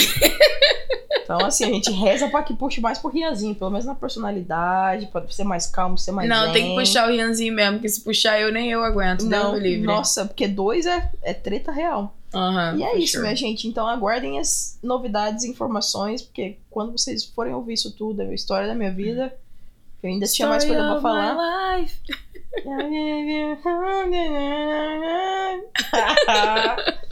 Anyways, e é isso, minha gente. Então, assim, estou animada neste momento. O surto vem também, claro que vem, porque eu tô aqui, eu tô indo embora mesmo. Isso tá acontecendo. Isso é real. Verdade, Isso Letícia. é real. Gente, Letícia veio pra cá, a gente passou uns dias juntos, foi Sim, muito bom. sabe? Eu não queria, eu me recusei. Eu estou me estranhando, porque eu não chorei. Não chorou, Suelen não chorou. Não Letícia do chorei. nada conversando com a gente, olhou pra Suelen. "Ai, Eu não tô aceitando. Eu não tô aceitando. Cara, do nada, tava conversando bagulho de pão. Friend, tem pão? Caraca, eu não tô aceitando. Mas Aí, é ó, porque eu não estou levando isso E a como um não bai. Não chorei, que eu Suelen acho que eu chorei chorou. tudo. Porque o surto veio antes, entendeu? Então assim, eu acho que eu já tava É, acho que uns três meses atrás a gente tava chorando, né, Suelen, pensando Porra, o tempo coisas. inteiro. Gente, do nada eu lembrava que a Suelen ia embora, eu começava a chorar. Do nada. Ó, o Ryan, ele não tá aceitando até agora. o a Ryan, tá toda hora ele vem aqui. Não, não, não, mas just stay, só fica, só fica. Não Só fica, problema. Su, não precisa ir Ele, embora, não, não, não, Su. ainda tem tempo. Su, não vai embora. Gente, meu marido tá, tá, tá na negação ainda. Ele não tá aceitando, não, sabe? Mas não estou levando isso como um tchau, como um adeus. É por isso que eu não estou chorando nesse momento, porque eu sei Porque que ela eu vai voltar, que ela, ela é madrinha dos meus filhos, ela não tem como. Não, não tenho, Entendeu? entendeu? Meus filhos aqui, ó, nem nasceu ainda, dos meus Eu filhos. só quero descansar, então você, meu caro ouvinte, neste momento, que tem uma casa nice em algum lugar pra nós, pra Que não seja em Belfor visitar. Roxo. Mentira, Suelen até, até pra Belfor Roxo a Suelen Eu vai. quero conhecer Belfor Roxo, mas não deixa eu tomar tiro, não. É só isso que eu peço. só me avisa o que eu faço, como eu me porto. De resto, tô topando, entendeu? Me convida pra ir na tua casa comer um bolo, tomar um café. Isso aí. E é nóis, fechou. Suelen come, hein? Isso aí é massa. Porra, adoro, entendeu? Emagreci porque eu, é porque eu tô longe. Porque se eu morasse perto de Gabriel, ele nunca teria emagrecido, não. Aqui o babado é doido. Porque aqui a gente é fat family mesmo. A gente gosta de comer mesmo. Gente, esses, dias que a Suelen Só tá aqui... comendo. Aqui, ó, meu short eu coloquei hoje. Falei, caralho, já tá, já tá colado. Tá colado. Ó, a Suelen chegou aqui na terça-feira passada. Qual foi a data? Dia 30. Dia 30? Sim. Suelen chegou no dia 30. Hoje é dia... 6. Dia, 6, dia 7, já é meia-noite. Porra, irmão, desde que a Suelen chegou aqui, o bagulho tá muito louco, tá sem freio. Come ali, tem bolo ali ainda, vamos serrar o bolo! Cíntia lançou uns bolos aí que a gente Porque olha, tipo, Cíntia, caraca. muito obrigada, você é linda, maravilhosa. Eu sei se tu vai ouvir isso tudo porque a gente falou pra caralho. Mas, gente, bolo da Cíntia Bolo é da uma Cíntia. delícia. Gente, a mina é profissional, pegou Carioca bagulho de pica medida. mesmo. Garota, nossa, fiquei olhando aquilo, falei, negócio profissional mesmo. Nossa Toda Senhora. outra história, realmente. Outra história mesmo. Gente, molhadinho, gostoso. babado. E, enfim, gente, essa foi a história da Suelen. Ficou faltando algumas informações, of course. Porque a gente fala demais, é a gente a gente desvia o fala assunto. muito, sim. Mas acho que deu pra entender como a Suelen chegou aqui, como ela virou minha irmã, entendeu? E como, por que, que a gente ficou tão junta, Su? Por que, que você acha que a gente deu tão certo? Não sei, acho que a nossa personalidade, por mais que a gente é muito diferente, a gente dá muito certo também. A gente dá muita risada. quando a Gente, gente deixa eu tá falar as junto. qualidades da Suelen, que, tipo assim, que eu sou apaixonada. Suelen é muito amiga. Suelen é muito amiga mesmo. Muito generosa, obrigada. muito generosa. Eu amo, porque ela sabe que ela precisa ser generosa comigo. Entendeu? Você não tem, Tem escolha também, outras Não coisas. tem escolha, você tem que ser generoso, generoso comigo. A Suelen é muito generosa. Suelen é feliz o tempo inteiro. Isso até incomoda. Sabe aquele, aquele elefante que incomoda muita gente? Ah, Eu, às vezes eu acordo, tô puta, ela já acorda falando, bom dia, meu povo. Olha, vontade de socar a cara dela. e tem dia que nem responde meu bom dia, entendeu? Dá- nem responder. Aí fala, eu coloquei até uma blusa esses dias, né? Bitch don't kill my vibe. Ela perguntou se era pra ela. Eu não falei nada, mas me perguntou sobre. Mas é isso, é, a vida do pobre já é fodida. Entendeu? Então, assim, se você não acordar numa, numa vibe melhor, o povo até pergunta demais se eu tomo muita droga por conta disso também. é, porque o meu negócio é só maconha. Mas se eu vou pras festinhas, alguma coisa, eu tô sempre pulando, o povo se Gente, você tá na pula, droga. pula, tá sempre alegre. Mas vou falar, é pau pra toda obra, tá? O que eu precisasse, tipo assim, gente, vocês terem noção, até adicional do cartão da Suelen eu tenho. Adicional do cartão, tem toda a numeração de documento da Suelen. Não tive escolha também, não. Só quando vi já foi. Entendeu? Tem documentação da Suelen, tudo. Ih, aqui, vai entendeu? bem. Olha, se quiser fazer uma fraude comigo, já era, entendeu? Já era, que eu tenho endereço, tenho tudo. Mas é o tanto que eu confio, porque eu amo e é sobre isso. A gente, Yeah, a sim. gente dá na treta, a gente dá muita treta, Tem muita treta. Gente, já teve muita treta. Teve treta da Sueli me ignorar por quase um mês, tá? Quase um mês, Sueli. E eu agindo como se nada tivesse acontecendo. Sueli, o que você tá falando comigo? Nossa, isso que me mata também, entendeu? Porque eu pedi uma desculpa falar sobre, nunca. Mas aí quando ela vê que ela já tá exagerando, aí ela, ela volta a falar normal. E eu não sei o que tem. Mas vamos fazer isso. Mas tu viu aquilo? Manda os memes a porra toda. Eu aqui só, uhum. Uhum. Gente, ela ignora mesmo, tá? Mas é isso que ela você tem que fazer com mesmo. criança, entendeu? Você Mas ignora. Rianzinho, Rianzinho pode fazer o que quiser que ela continua amando Rianzinho pra sempre. Ah, mas é diferente. Ali, ó. Vocês não conhecem Riazinho, mas Riazinho é um santo, entendeu? Riazinho, aqui, ó. Se fosse os pés de Riazinho aqui, agora tava beijando, entendeu? Esse Gente. homem vai pro céu. A A Lola falou. até olhou com uma cara amassada. O que que tá acontecendo? tá Gente, Lola também ama a Suelen, tá? Lola ama a Ai. Suelen. Eu- é muito triste que eu não tenho mais tempo agora nesse momento pra ficar com a minha frente. Mas É. ela tá muito frente. A gente tá Ela muito tá, amiga. ela é muito linda. Gente, agora acho que eu posso encerrar. Se eu esqueci alguma coisa, quando a Suelen voltar do Brasil, que ela vai voltar, que ela é obrigada, ela não tem, não Não, tem e outra, escolha. Gabi também vai, entendeu? A gente vai Tô se encontrar indo, lá. tô indo em breve pro a gente Brasil. pode é, fazer um depois, como está a vida no Brasil. Como está a vida no Brasil. Gente, eu acredito, assim, muita gente fica me perguntando, falando se Suelen é maluca de voltar. Não, não é. Não é. O país da Suelen é o Brasil, assim como é o meu também. E eu acredito que a Suelen tem que voltar a ver a família dela, tentar uma nova oportunidade no Brasil. O inglês da Suelen é pica, sabe? E se não der certo, a Suelen tem os Estados Unidos para voltar, a Suelen tem a Europa para visitar, a Suelen tem várias outras oportunidades. Uma das coisas que eu deixo bem claro aqui é que a Suelen não vai passar nenhum perrengue se depender de mim do Rian, entendeu? Porque a gente não vai permitir, mas a Suelen é muito mais organizada financeiramente do que a gente, então é mais fácil a Suelen do Brasil ajudar a gente do que a gente ajudar a Suelen.